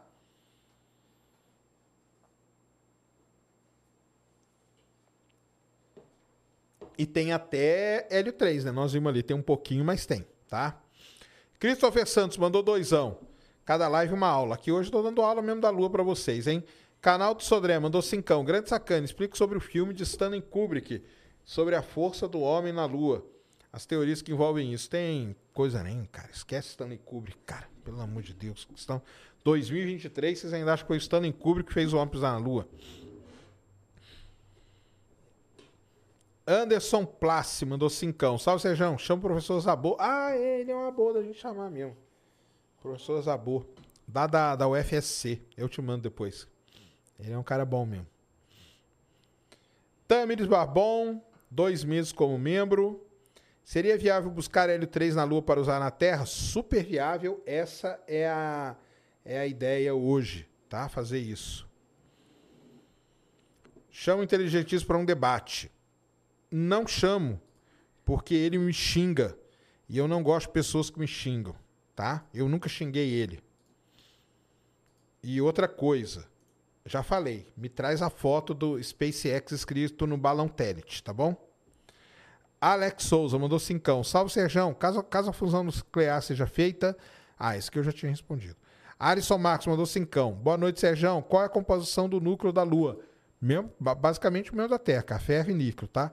Quando você acha que a missão Artemis irá finalmente levar os astronautas a ah, 2020, beleza. 2023, 2026, 2027, por aí, tá? Samuel Senagria Calório mandou cincão. A água da lua. Ah, essa que eu já respondi. Marcelo Valentim mandou cincão. Já se tem uma ideia de quanto tempo. Do... Já... Ah, já respondi isso aqui também. Ué. O espaço também já respondi. Igor Rubner. Sérgio, a fase da Lua pode realmente ter algo a ver com o plantio de cultívares agrícolas? Cara, existe sim. A Lua ela tem uma relação muito grande com a maré, ela tem uma relação muito grande com várias coisas que acontecem na Terra, tá? Computador quântico vai poder simular coisas mais complexas, tipo Big Bang? Coisas mais complexas, com certeza vai, né? Porque ele, ele tá, na verdade, ele está sendo feito para isso, né? Para simular coisas cada vez mais complexas. Agora, o Big Bang. Qual a composição do núcleo? Isso aqui eu já falei. Você já foi no aquário de Monterey, na Califórnia? Nunca tive na Califórnia na minha vida, cara. Queria muito ter. Li Extraterrestre de Aviloeb. Muito bom, muito bom. Eu também já li. Fabiane Adelaide mandou cincão. Sérgio, manda um abraço pro meu filho Matheus, que acha que a Terra é uma cumbuca. Boa, Matheus. tá certo.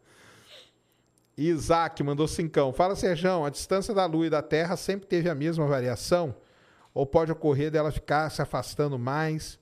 Vai se afastar. Ela está se afastando a 3,8 centímetros por ano e essa variação mudou também. A velocidade da luz emitida pelo Sol. Não, a velocidade da luz é uma coisa, cara.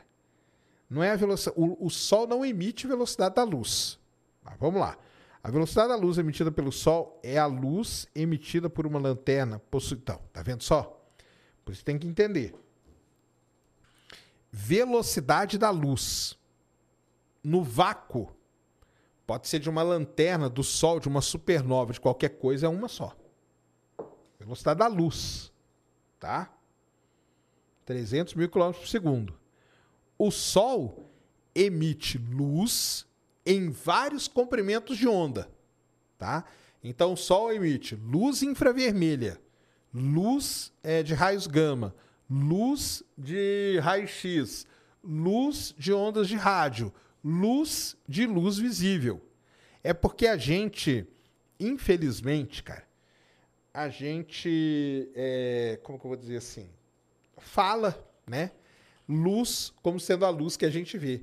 Mas luz é tudo isso, é luz, tá? Então, luz infravermelha. Só que você vê a luz infravermelha? Não vê, mas ele emite.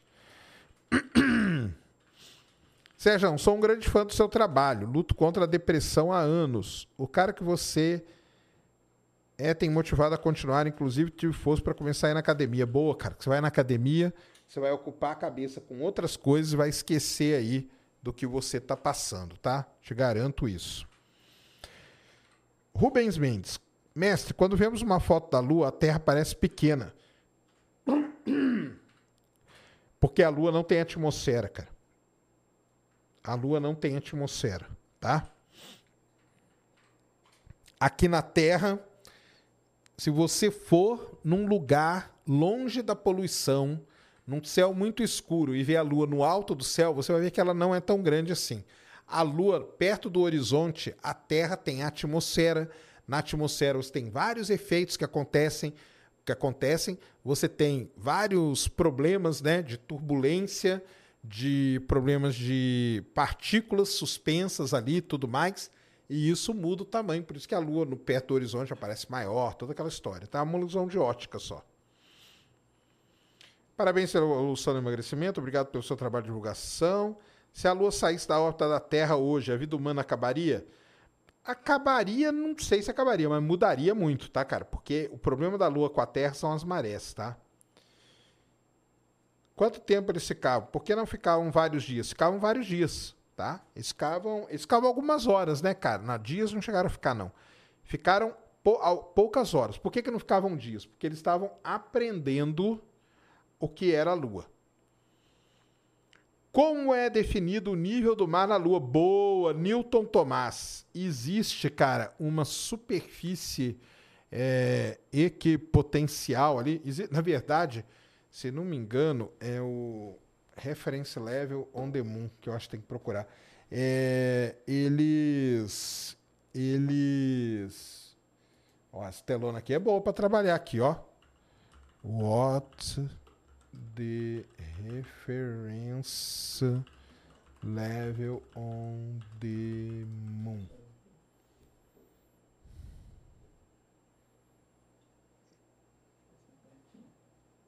Ah, deixa eu ver aqui, ó. Selenografia. Aqui, ó. Existem modelos de referência, tá?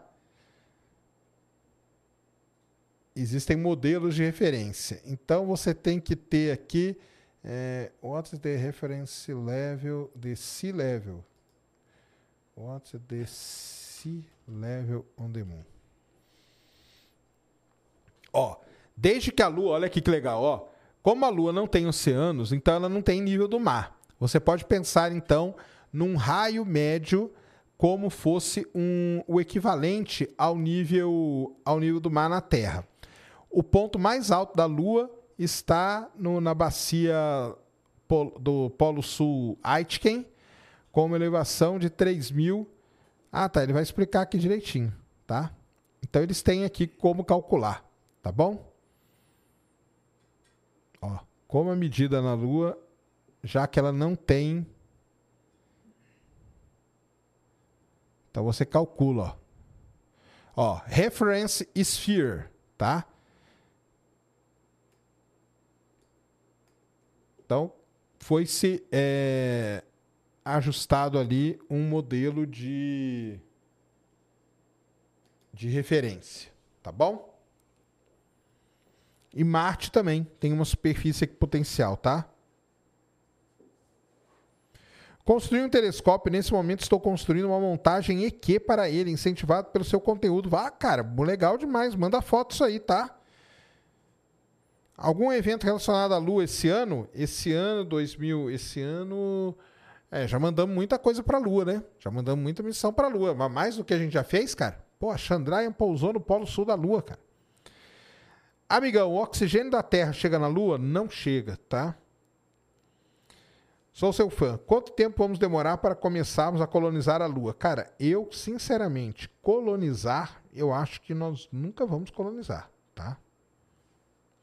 A Lua pode ter um pedaço da Terra que se deslocou, do mesmo jeito que a gente encontra teia, né? Aqui, pode ser que a gente encontre é, pedaços de teia lá dentro, né? Pode ser que a gente encontre pedaços de teia lá dentro. Ó, o Cris trocou aqui, ó. Estamos com um novo monitor aqui. Lembrando que hoje aqui o programa é especialíssimo sobre a Lua, com a nossa parceirona aí, a LG monitores. Só para lembrar também para vocês, tá, pessoal? Que a LG tem toda uma linha de monitores que nós estamos mostrando aqui alguns para vocês, mas lá no site tem também a linha de projetores, tá? Linha de projetores também. Esse aqui é o 34WP550, tá? Então aí também com resolução Full HD, bem wide para você ter multitarefas. Ele tem HDR na, na sua nas imagens e HDR é muito bom para quem edita vídeo, porque aí dá uma cor ali muito vívida para a pessoa poder, poder fazer aquelas correções de cores, tá? Muito bem, tá? Então, é um monitor aí muito indicado para quem trabalha com edição de vídeo, tá? Aqui tá o Ergo Dual, né, que tá sempre aqui, ó, para vocês estão vendo ele aí. O Ergo Dual, que é bom para trabalhar com dois computadores conectados a ele. Aquele grandão aqui primeiro que estava é o que tem bordas infinitas, tá? Que a gente chama. Aquele outro menorzinho, esticado, parecido com esse, ele é bom para você dividir o trabalho. E esse aqui, que é esse to totalmente wide assim, e é excelente para você poder não só dividir, para ter o trabalho dividido aqui, mas também por conta do HDR, que é esse alto contraste, você editar melhor seus vídeos. Ciência 10, tá? QR Code na tela, link na descrição. Você pode optar por 10% de desconto, mais frete grátis e dividir em 12 vezes sem juros, ou se você preferir pagar no Pix, você tem 5% de desconto LG Monitores e lá no site tem também os é, projetores da LG. Tem pergunta na plataforma aqui, Cris? Eu tenho que atualizar aqui, né?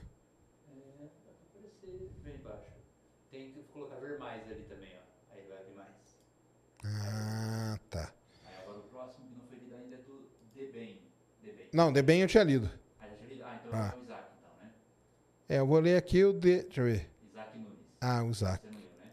É, o Deben eu tinha lido, Isaac.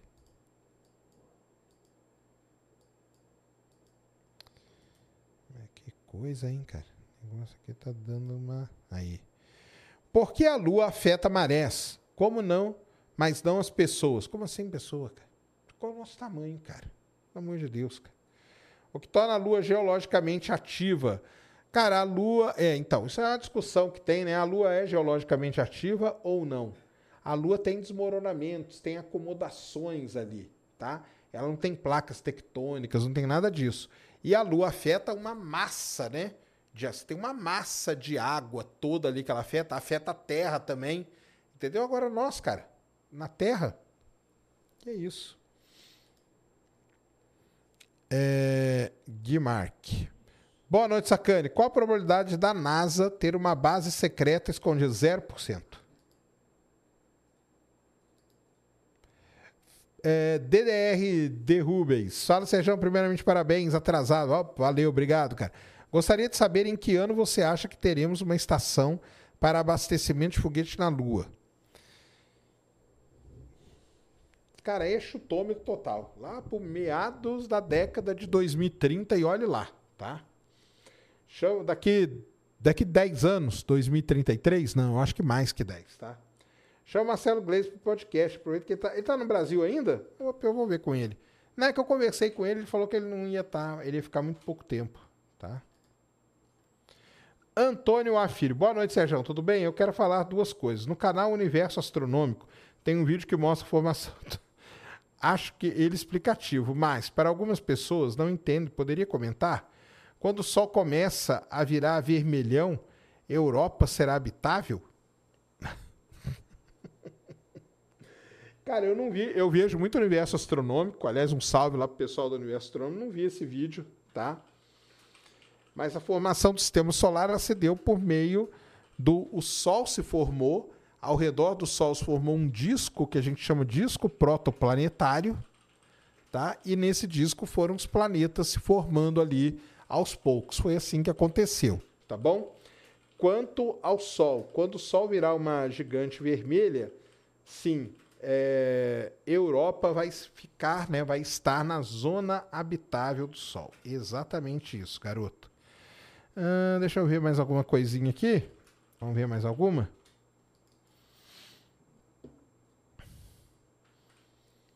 Deixa eu colocar aqui.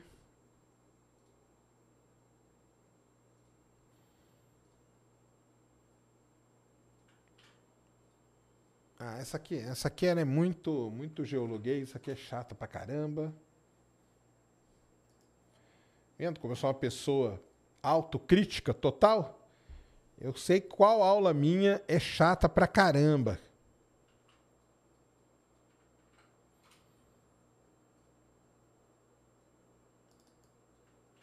Quero ver se eu acho alguma coisa legal para vocês. Ah, essa aqui é legal. Então, é, eu falei ali das missões Apolo, das missões da União Soviética e tudo, né? Mas não foram só eles que exploraram a Lua, tá, galera? Não foram só eles que exploraram a Lua. É, teve, teve vários outros países que exploraram a Lua, entre eles Japão, entre eles a China. E olha só que maneiro é isso aqui.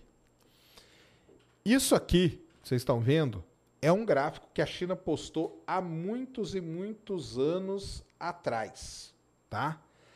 E ela já tinha todo o planejamento de ó o planejamento dela. Começou em 2007 com a Chang'e 1, que só orbitou a Lua. Depois, em 2010, a Chang'e 2 pousou na Lua. Depois, em 2013, a Chang'e 3 pousou na Lua e colocou um roverzinho. Depois, em 2018, a Chang'e 4 pousou no lado oculto da Lua. E depois a Chang'e 5, que pousou, coletou rocha da Lua e trouxe para a Terra. E agora, o último objetivo da, da China é esse aqui, ó. Tá? É construir entre os anos, eles falavam, né, 2020, 2030, deve ficar lá para 2031, alguma coisa assim, a a, a base lunar. E para isso acontecer, sabe o que, que a China fez? A China fez um negócio chamado CLEP, que é o China Lunar Exploration Program, tá? Então, só isso. Então tá aí, ó, Chang'e 5, tá aí, ó, lançamento dela, todo mundo lembra como que ela coletou as amostras, aí, ó, tudo onde pousou. Aqui tá, aqui, e sabe o que é legal desse mapa aqui, embora ele seja muito confuso, ele mostra tudo, ó. Luna, to, todo mundo que pousou na Lua. Aqui tá todo mundo que pousou na Lua mesmo. Tá faltando só a Chandrayaan 3 agora. Mas olha só que legal. Luna 9, Luna 13, Luna 16, 17, 20, 21, 23, 24. Faltou a 25. A Rússia não conseguiu. Surveyors 1, 3, 5, 6, 7. Apolo 11, 12, 14, 15, 16, 17. Changues 3, 4, 5. Olha aí que demais, ó. Então, aonde a União Soviética pousou, aonde a China pousou, onde os Estados Unidos pousou. Tá vendo só? Então é legal pra caramba isso aí. Aí a Chang'e 5, que ela pousou ali na região de Hunker, que a gente chama, no Oceanos Procelaram. Por que será que ela pousou no Oceanos Procelaram, hein? Sabe por quê? Porque é ali que você tem bastante óleo 3, tá? Olha o lugarzinho onde ela pousou. Lembra da Chang'e 5? Olha lá a Chang'e 5 pousadinha lá, ó. Aí a nave. E ela mandou a amostra para a Terra de volta, lembra? Ó, ó lá. Soltou a nave, pousou, coletou, vai coletar, ó, o braço dela aqui descendo para coletar a amostra. Olha lá, ó. Pousadinha na Lua. Depois colocou, guardou a amostra onde tinha que guardar. Olha aí, ó, escavando ali. E trouxe. Deixa eu ver aqui esse vídeo aqui. Nem lembro o que, que é isso, hein? Ah, é, e os vídeos da, da missão chinesa, ó.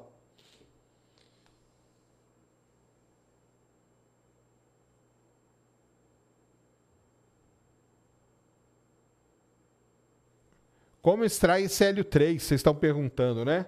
Cara, é.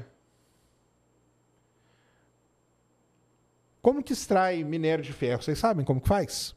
É do, vai ser do mesmo jeito. Então, como que é o ferro? Você tem a rocha, você tem a rocha. Na composição da rocha, você tem ali vários elementos, entre eles o ferro, tá? Vou pegar o exemplo do ferro aqui. Você tem o ferro ali. Você pega numa mina de ferro, você pega um tanto de rocha, pega aquela rocha, joga numa série de processos que vão acontecendo eu não vou lembrar todos aqui, mas você peneira ele várias vezes, passa por vários tipos de peneira, flotação e não sei o que e tal. No final, sai só o que te interessa, que é o ferro. O hélio 3 vai ser exatamente a mesma coisa, tá? Exatamente a mesma coisa. Aí tem os, os vídeos mostrando, né? Ela, ela coletando, ela encontrando, ela voltando quando ela pousou lá na China, ó. E aí a amostrinha lá da Chang'e 5. Então a Chang'e 5 foi uma missão assim, é, realmente sensacional que trouxe amostras da Lua para a gente estudar. E com isso a gente foi calculando aí, isso aqui eu passo para meus alunos, tá? São artigos aí que eu vou mostrando para eles, ó, como que faz a datação, ó. Chumbo, chumbo, tá? Então tem todo o processo aí ligado à, à datação. Deixa eu passar lá para frente. Isso aqui é, isso aqui eu fico nas aulas, só para vocês terem uma ideia, né, do que a gente faz nas aulas. A gente fica discutindo aí os artigos mais importantes sobre a formação. Aí tem o futuro da exploração lunar. Ah, Luna 25 aí, ó, que era para ter pousado, né? A cratera onde ela ia pousar. Aliás, eu tenho que atualizar minha aula, né? Foi até bom ter olhado aqui. Eu vou ter que dar atualizada na minha aula. Porque ela não, não pousou, né? E nem vai pousar tão cedo. Beleza? Deixa eu ver o que é mais que nós vamos ter para mostrar para vocês.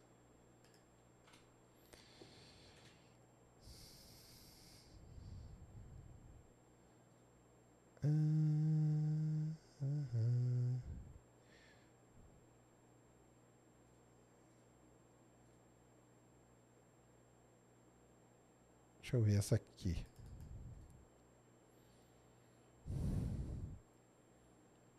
É, aqui é a mesma? Ah, não, essa aqui é outra. Que é a Xangui 3, Xangui 1, 2. Eu quero ver se tem um negócio da água aqui na Lua.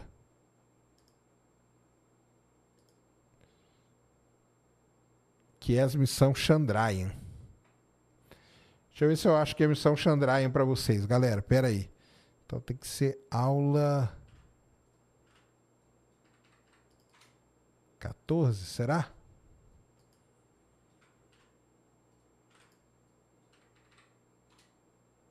Ah, aqui é da, da União Soviética. Eu não mostrei da União Soviética para vocês, né? Então vou mostrar.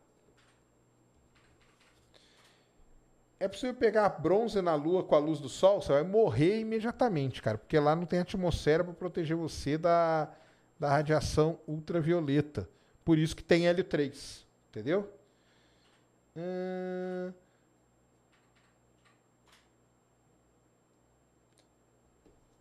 Com o hélio 3 da Lua, poderia usá-lo como combustível. É, poderia usar ele como combustível de reatores de fusão nuclear, tá? Se o planeta 9 está previsto para entrar entre 300 e 800 unidades astronômicas e não é visto, como que o Sedna, que vai até mil, ele foi visto? Porque, Edson, quando o Sedna foi visto, ele estava muito mais perto que mil, tá? Muito mais perto que 300, tá bom? Só por isso.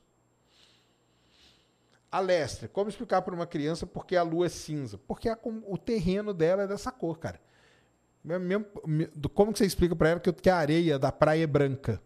É a mesma coisa. Então imagina que a, que a, a lua ela é feita de uma areia, só que no espaço essa areia ela sofre com a radiação e ela muda de cor, tá? Tô no hospital acompanhando meu pai e curtindo tua aula. Top, obrigado por nos livrar da escola. Tamo junto aí, cara. Valeu, obrigado demais, tá? Sérgio, se duas pessoas vão do ponto A ao ponto B, uma vai à velocidade da luz e a outra não.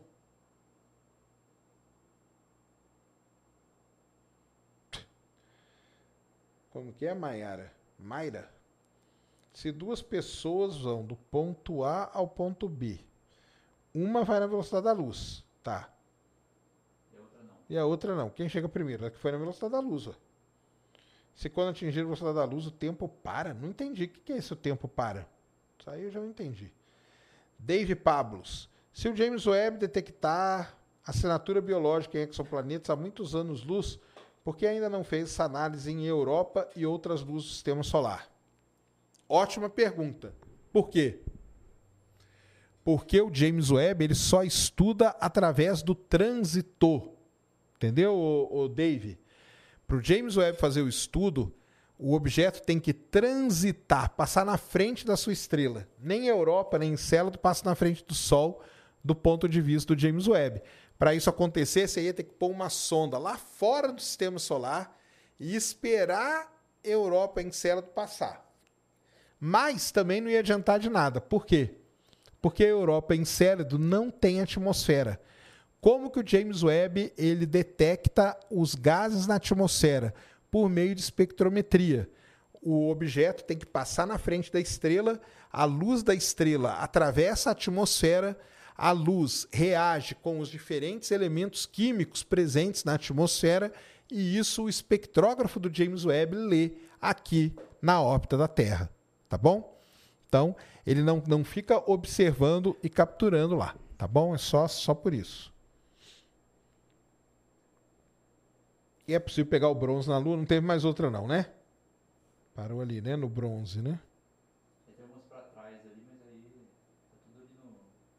Não, beleza. Então é o seguinte... Ah, tem mais lá na plataforma?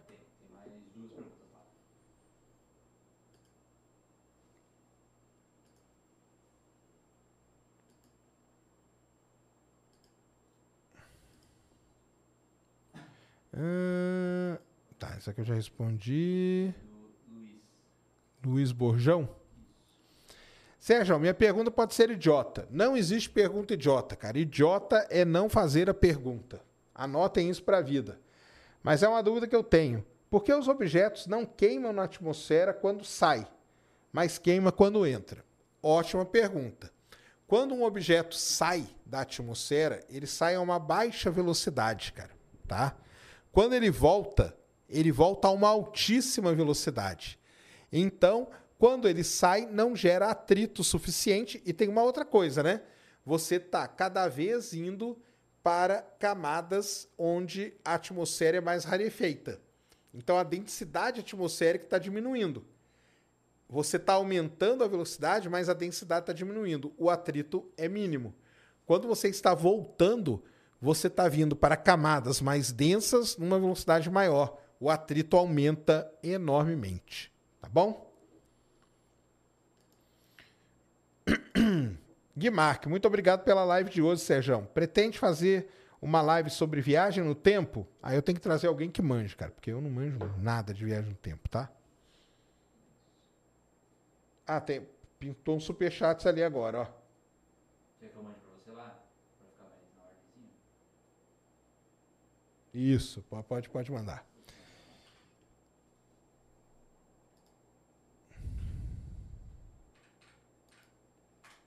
Ó, já te mandei um lá, se quiser ir lendo enquanto eu vou te mandando. Beleza.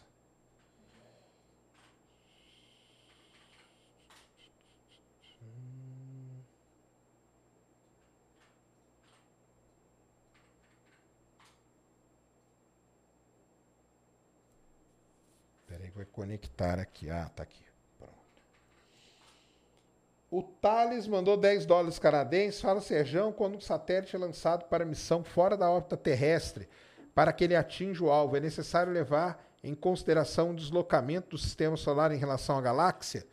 Cara, por, seria se a gente fizesse via, se a gente fizesse viagens muito longas, né? De 3 mil anos, por exemplo. Viagem que a gente fez até hoje, cara, o objeto, o objeto construído pelo ser humano, que está mais distante daqui, foi lançado há 40 anos atrás. 40 anos, cara, nada disso aí mudou, tá bom? Jean Borges mandou dezão. Sobre a foto do telescópio e da montagem, seria um prazer compartilhar. Quanto à questão dos eventos astronômicos relacionados à Lua, seria uma observação do telescópio, algo além do show normal dela. Vai ter o eclipse, né, cara? Vai ter o eclipse. Só que é do Sol, né? Mas a Lua participa também. Compartilhe uns conselhos aí de como ser um pesquisador de ponta. Eu não sou pesquisador de ponta, não, cara. Não sou mesmo, tá? Mas como ser pesquisador de ponta, cara, você tem que se dedicar muito, estudar muito, entendeu? Você, você tem que colocar na sua cabeça que poucas pessoas colocam, que você vai fazer uma coisa muito específica, tá? É algo muito específico dentro da sua área, mas você vai se especializar ao ponto de só vo você ser a melhor pessoa que fala daquilo, entendeu? Eu, em alguns momentos da minha carreira, fui essa pessoa. Né? Hoje não sou mais tanto. Mas você dedicando, cara. Aí você tem que trabalhar, tem que, tem que trabalhar com você isso, tá? Se dedica, estuda, é, vá muito em congresso para aprender muito, leia muito livro da área, converse, troque ideia com outros pesquisadores, busca fazer coisa com eles, muita parceria e tudo. Você vai, cada vez se aumenta, mas é como falar. Quanto mais você lê, você aumenta o vocabulário, isso te proporciona você falar mais, falar melhor. Então, pesquisa é a mesma coisa, tá? É, e aí, lidar com a pressão não tem como, né? Londrina. Ah, você é de Londrina, Bruno? Aliás, meu primo chama Bruno e é de Londrina também. Meu tio também. Edson, Edson Vander. Sérgio, qual telescópio terá capacidade de detectar o planeta 9? Por enquanto, talvez o ELT. Desse aí, ele listou o ELT, o Vera Rubin ou o W First. O W First ele é pequenininho, então não vai dar. O Vera Rubin, ele não é tão grande quanto o ELT, que vai ter 39 metros, né? Então, desses aí que você listou, cara, eu, eu chutaria o, EL, o, o Extremely Large Telescope, tá? Bugsoft mandou cincão. Vai ter uma nova corrida espacial igual na época da Guerra Fria, só que agora para ver quem vai construir. Já está tendo, viu, cara? Eu acho que já está tendo meio assim, veladinha aí, mas já está tendo. Porque o magma no núcleo da Lua é pequeno comparado com o da Terra e suas camadas, por conta do tamanho da Lua. Segundo, por conta da maneira como ela foi formada, por impacto e tudo mais. E, e a Lua passou um período ali que ela teve é, taxas de resfriamento diferenciadas, tá bom? Luiz Henrique, fala Serjão, cara, onde consigo comprar proteção para ver o eclipse no dia 14? Então vamos lá. Proteção. Não veja o eclipse do dia 14 sem proteção. Não vai ser um eclipse total. Melhor proteção que tem, vidrinho de soldador, tá? Do número 14 para cima você consegue ver. Também não vai ficar olhando direto, né? Não precisa também, tá? Eclipse é uma coisa que ela dura horas. Então você olha aqui um pouquinho, ah, vi ali que comeu, dali 10 minutos volta, vê mais um pouquinho, dali 10, e aí vai indo, você vai acompanhando tudo, tá? Vidrinho de soldador de número 14 para cima, você compra folhas Bader, que a gente chama B-A-D-R, tá? Na AliExpress tem, em vários lugares tem. E assim você vê de maneira protegida. Vidrinho de soldador, cara, custa 3 reais, 4 reais, 2 reais, dependendo do lugar. Jonathan Santos, Serjão, grande abraço. Se o universo está em expansão acelerada, o que está causando aceleração? A energia escura. É isso, tá? Agora, o que é energia escura? Aí é a grande questão. Mayra, na velocidade da luz, o tempo não para. Só passa. É isso mesmo. Lendas e Mistérios mandou cincão. Sérgio, por que para sair da atmosfera não se levanta voo como um avião e depois um impulso maior? Ué, como não? O, Je o Richard Branson faz isso, cara. A Virgin Galactic é exatamente isso. Ele pega um avião, leva aquele avião até uma certa altura, de lá ele solta a navezinha. Qual é o problema? Para você fazer isso com uma carga muito grande, o avião, para levar a carga muito grande, teria que ser muito grande. E aí tudo começa a ficar muito caro. Então é melhor fazer um foguete mesmo e mandar ele embora, tá? Daniel Ferreira mandou cincão. Se por alguma razão aleatória a Lua saísse da órbita da Terra e ficasse em órbita do Sol, ela poderia ser considerada um planeta não? Não é o tamanho que define, cara tá? Não é o tamanho que define. Ganymedes é uma lua e é maior que Mercúrio, né? Então, se a lua saísse da órbita, orbitasse o Sol e ela fosse o objeto dominante na sua órbita, ela seria um planeta e não um planeta não. Agora, se ela compartilhasse a sua lua, a sua órbita com outros objetos parecidos com ela, aí seria um planeta não, tá bom?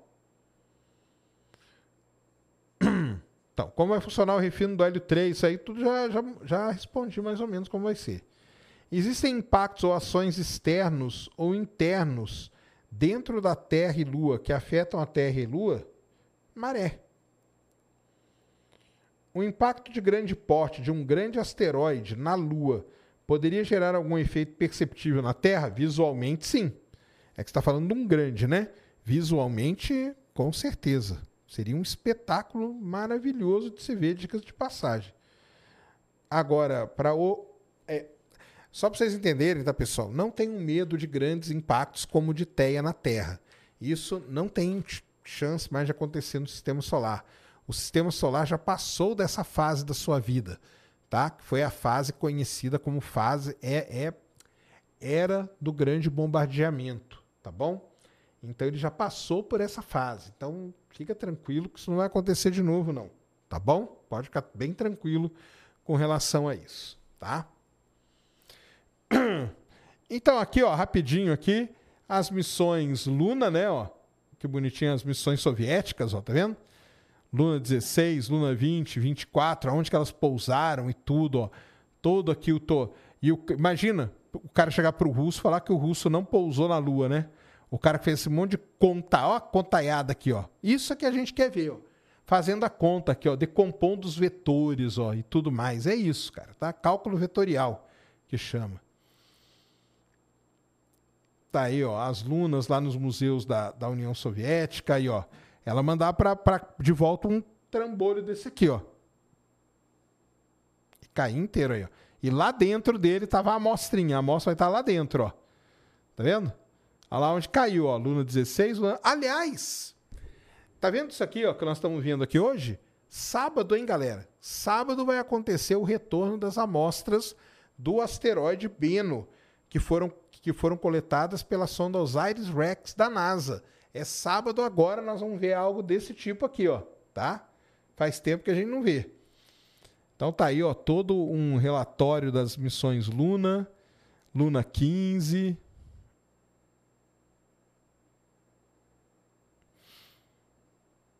E aí as amostras, ó. Ó, ó o geólogo estudando a amostra ali, ó. Tá vendo que legal? Tipo um caleidoscópio, né? Aqui, ó, o Alexander Vinogradov, tá? Recebendo as amostras da Lua para fazer pesquisa, ó. Ó quem foi entregar para eles aqui, ó. Tá vendo quem foi entregar para eles? Os tripulantes da Apollo 11 e 12, em 10 de junho de 71 auge da Guerra Fria. Os Estados Unidos tinha pousado na Lua. Vocês falam que não, né? Alguns aí de vocês, né? Ficam com essa que não pousou. Como que você diz que o Alexander Vinogradov, um dos grandes cientistas russos, recebeu as amostras da mão do Neil Armstrong, tá, cara? Da mão do Neil Armstrong. Luna 20, aí, ó. Esse era o equipamento né, que, a, que a Rússia, a Rússia, né, a União Soviética mandava. É um equipamento muito esquisito, porque isso aqui é, uma, é a cápsula protetora. E a amostra está aqui, ó. Está dentro desse tubinho aí, ó. Tá? Aí os equipamentos para analisar, para estudar, ó. Ah, legal pra caramba, cara. As missões Luna, né? Olha lá, ó.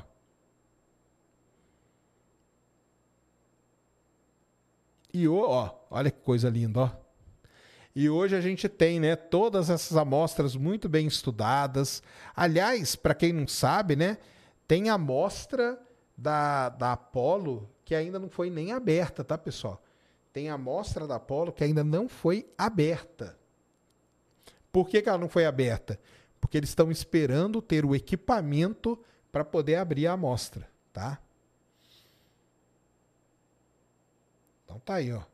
Aí a União Soviética, para quem não sabe, mandou esse, esse bichão aqui, ó, chamado Lunokhod, tá? Um rover autônomo.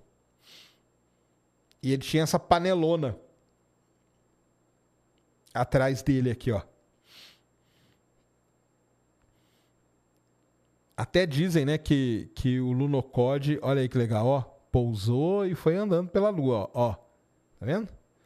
E dizem que ele bateu e dizem que ele bateu, deixa eu ver se eu até falei aqui. Porque o cara que foi manobrar ele, mandar o comando, esqueceu que ele tinha aquela tampa ali e aquela tampa prendeu numa cratera na, na Lua, tá? Mandou dois Lunocode, Lunocode 1, Lunocode 2, tá? Olha aí que coisa linda, ó.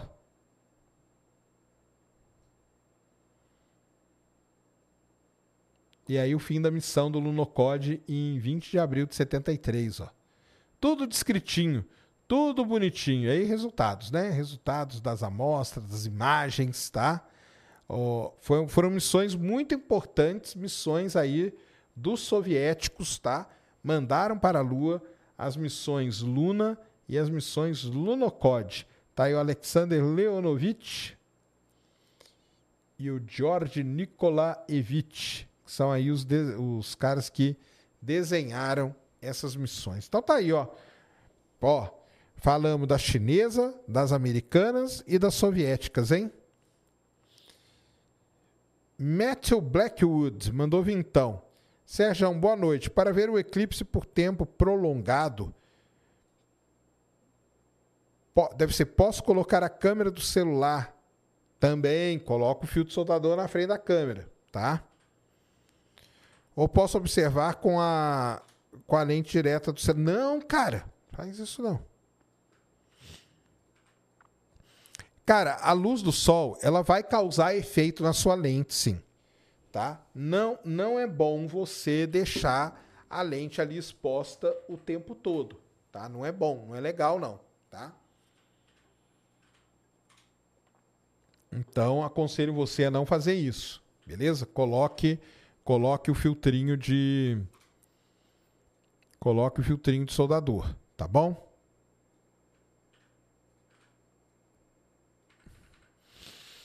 Boa noite. Se a Lua afasta 3,8 centímetros do ano, qual será o ponto mais próximo da Lua em relação à Terra?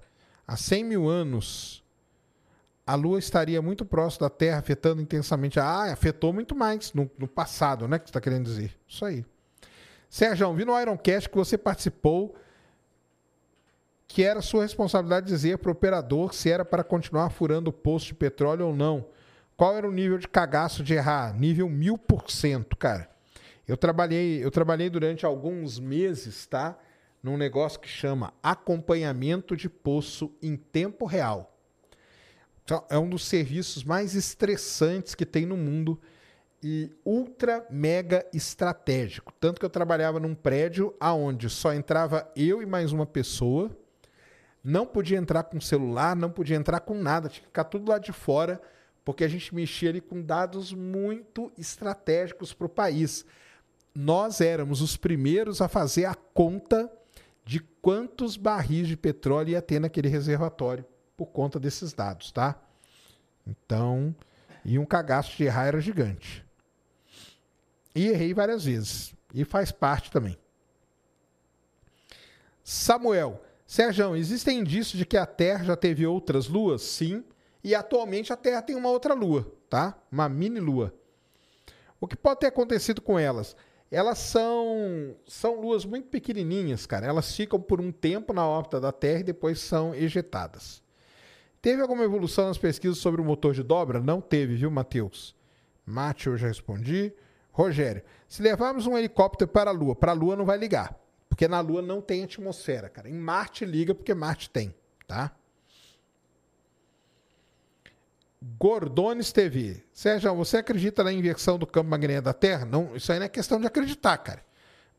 O campo magnético da Terra, ele se reverteu várias vezes durante muito, durante muito, muito tempo, tá? Isso aí as rochas nos dizem isso. Teria isso algo a ver com o desaparecimento de antiga? Não, tá? Timeline Nerd mandou 27,90. Sérgio, teve alguma atualização da localização do Tesla enviado Cara, aquele lá não, não, não existe, cara. Não dá pra gente saber onde que ele tá. O que existe é um site que ele faz por equações ali orbitais, tá? Mas a gente não sabe. Pode mandar um salve para a loja Timeline Nerd. Ó, Timeline Nerd, loja aí, ó. Dúvidas do universo. Sérgio, um dia eu vou ser biólogo. Fera o suficiente para sentar nessa mesa com você. Se o Jubilu estiver junto, o assunto vai ser o fim da humanidade. Boa. Edo mandou aqui 4,99. Estou escutando você aqui enquanto estou treinando superiores. Então, está puxando ou está empurrando, cara? Conta aí para nós. Hoje é dia do quê? De puxar ou empurrar? Hum? Fala aí. Está treinando peitoral ou está treinando braço? Tem uma pergunta na plataforma não? Tem. Tem?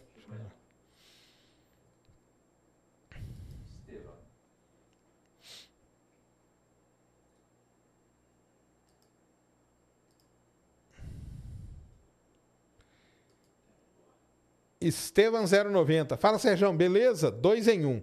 Como os astronautas de filme congelam no vácuo do espaço se o vácuo não tem nada para roubar calor? Porque ele, ele congela porque é frio pra caramba e aquela roupa que ele tá é uma roupa que está em temperatura de, sei lá, 32 graus, uma coisa assim, será? Temperatura do corpo dele mantida ali. O congela porque quando tem um furo na roupa, rasga a roupa, quebra o capacete, não é isso? Aí ele congela porque o espaço ele é congelado, né, cara? E como eles pegam impulso com jatos de ar, se no vácuo não tem nada para empurrar? Não é ar, cara. É aquilo que eu expliquei mais no começo. São, são pacotes de energia. Eles soltam pequenos pacotinhos de energia e aquilo faz você andar. Os motores Draco, por exemplo, é as mochilas espaciais do McDaniel lá, famosa, e por aí vai. Boa. É isso. Teve mais nenhuma aqui? Vamos encerrando, né? Acho que deu, hein? Fiz aqui, mostrando bastante coisa da Lua. Agradecer de novo a LG, que teve aqui com a gente, aqui o programa todo. LG, que tem uma linha aí de monitores, tá? Esse aqui que ficou o tempo todo aqui, ó, na frente aqui, ó, para vocês. Esse aqui é o Ergo Dual Up, tá? Aquele monitor que uma das principais características dele é você poder ligar dois computadores nele. Isso é muito bom, de repetindo, para quem programa, por exemplo, dá para fazer coisas muito legais com essa maneira. Então ele sempre teve aqui, legal. Depois nós tivemos aquele outro, aquele grandão aqui, que é o de bordas infinitas, tá? Que é legal para caramba. Depois tivemos outro aqui que é esticadinho igual esse, que é o wide, né? que é muito bom para você dividir a tela para fazer vários trabalhos ao mesmo tempo, beleza? E esse aqui, que além disso é um monitor aí Full HD, resolução Full HD, com HDR10, ou seja, ele te dá uma ele te dá uma uma vantagem muito grande na hora que você for editar vídeo, principalmente fazer correção de cor. Tá? Esse aqui é o 34WP 550, o outro ali, se não me engano, era o, o WP 500 e o outro lá que é o NU, tá? Então todos os monitores aí, QR Code está aí na tela, link está na descrição, 10% de desconto, Ciência 10 é o cupom, 10% de desconto mais frete grátis e você ainda pode dividir em 12 vezes sem juros, tá? Aí se você não quiser isso, você pode ir lá e pagar no Pix. Pagando no Pix você tem 5% de desconto. Use o cupom Ciência10, prestigie aí a nossa parceria com a LG. Se vocês forem lá, comprarem as coisas, dar aquela moral, eles voltam aqui para ser parceiro com, com, com Ciência Sem Fim, tá bom? Então vão lá, é... Lembrando que no site também tem toda uma linha de projetores, tá? Tem monitores, esse aqui que nós mostramos, mostramos quatro monitores aqui hoje para vocês, e tem toda uma linha de projetores também. Beleza, galera? É isso então? Então tá aí, falamos bastante da Lua, tá? Que é a, principalmente a formação, a exploração e um pouco do futuro aí do que vai ser, tá bom? É... Legal demais, obrigado aí por terem vindo, que bater umas 10 mil pessoas com a gente. Show de bola. Temos Ciência Sem Fim essa semana, né, ainda, porque hoje é apenas terça-feira, horário, dia diferente, né? é, inovar um pouco. Amanhã, quarta-feira, vai estar aqui a Patrícia da CIMED, tá? A CIMED é uma empresa brasileira que manda experimentos para rodar na estação espacial. Olha que maneiro. Então vamos perguntar para ela por que, que faz isso, como que faz, como que é, como que é o contato com os caras e tudo e não sei o quê. Então venha, traga sua pergunta. Na quinta-feira, grande Wendel Bezerra. É isso? Exatamente. O Wendel Bezerra vai estar aqui para me dar mais um pouco de aula sobre anime, que ele manja pra caramba. Ele é o Goku, né? Não é isso? Ou tô falando besteira? É Goku. Goku é o Sanji no One Piece e Bob Esponja e mais um monte. O cara, o Wayne, né? Que nós descobrimos. O Wayne dos Anos Incríveis. Então vai ser um papo muito legal com o grande Wendel Bezerra. Lembrando que quinta-feira, pessoal, o programa é mais cedo, tá? Sete horas. Vou tentar chegar no horário e começar no horário. Quinta-feira, sete horas, com o Wendel Bezerra.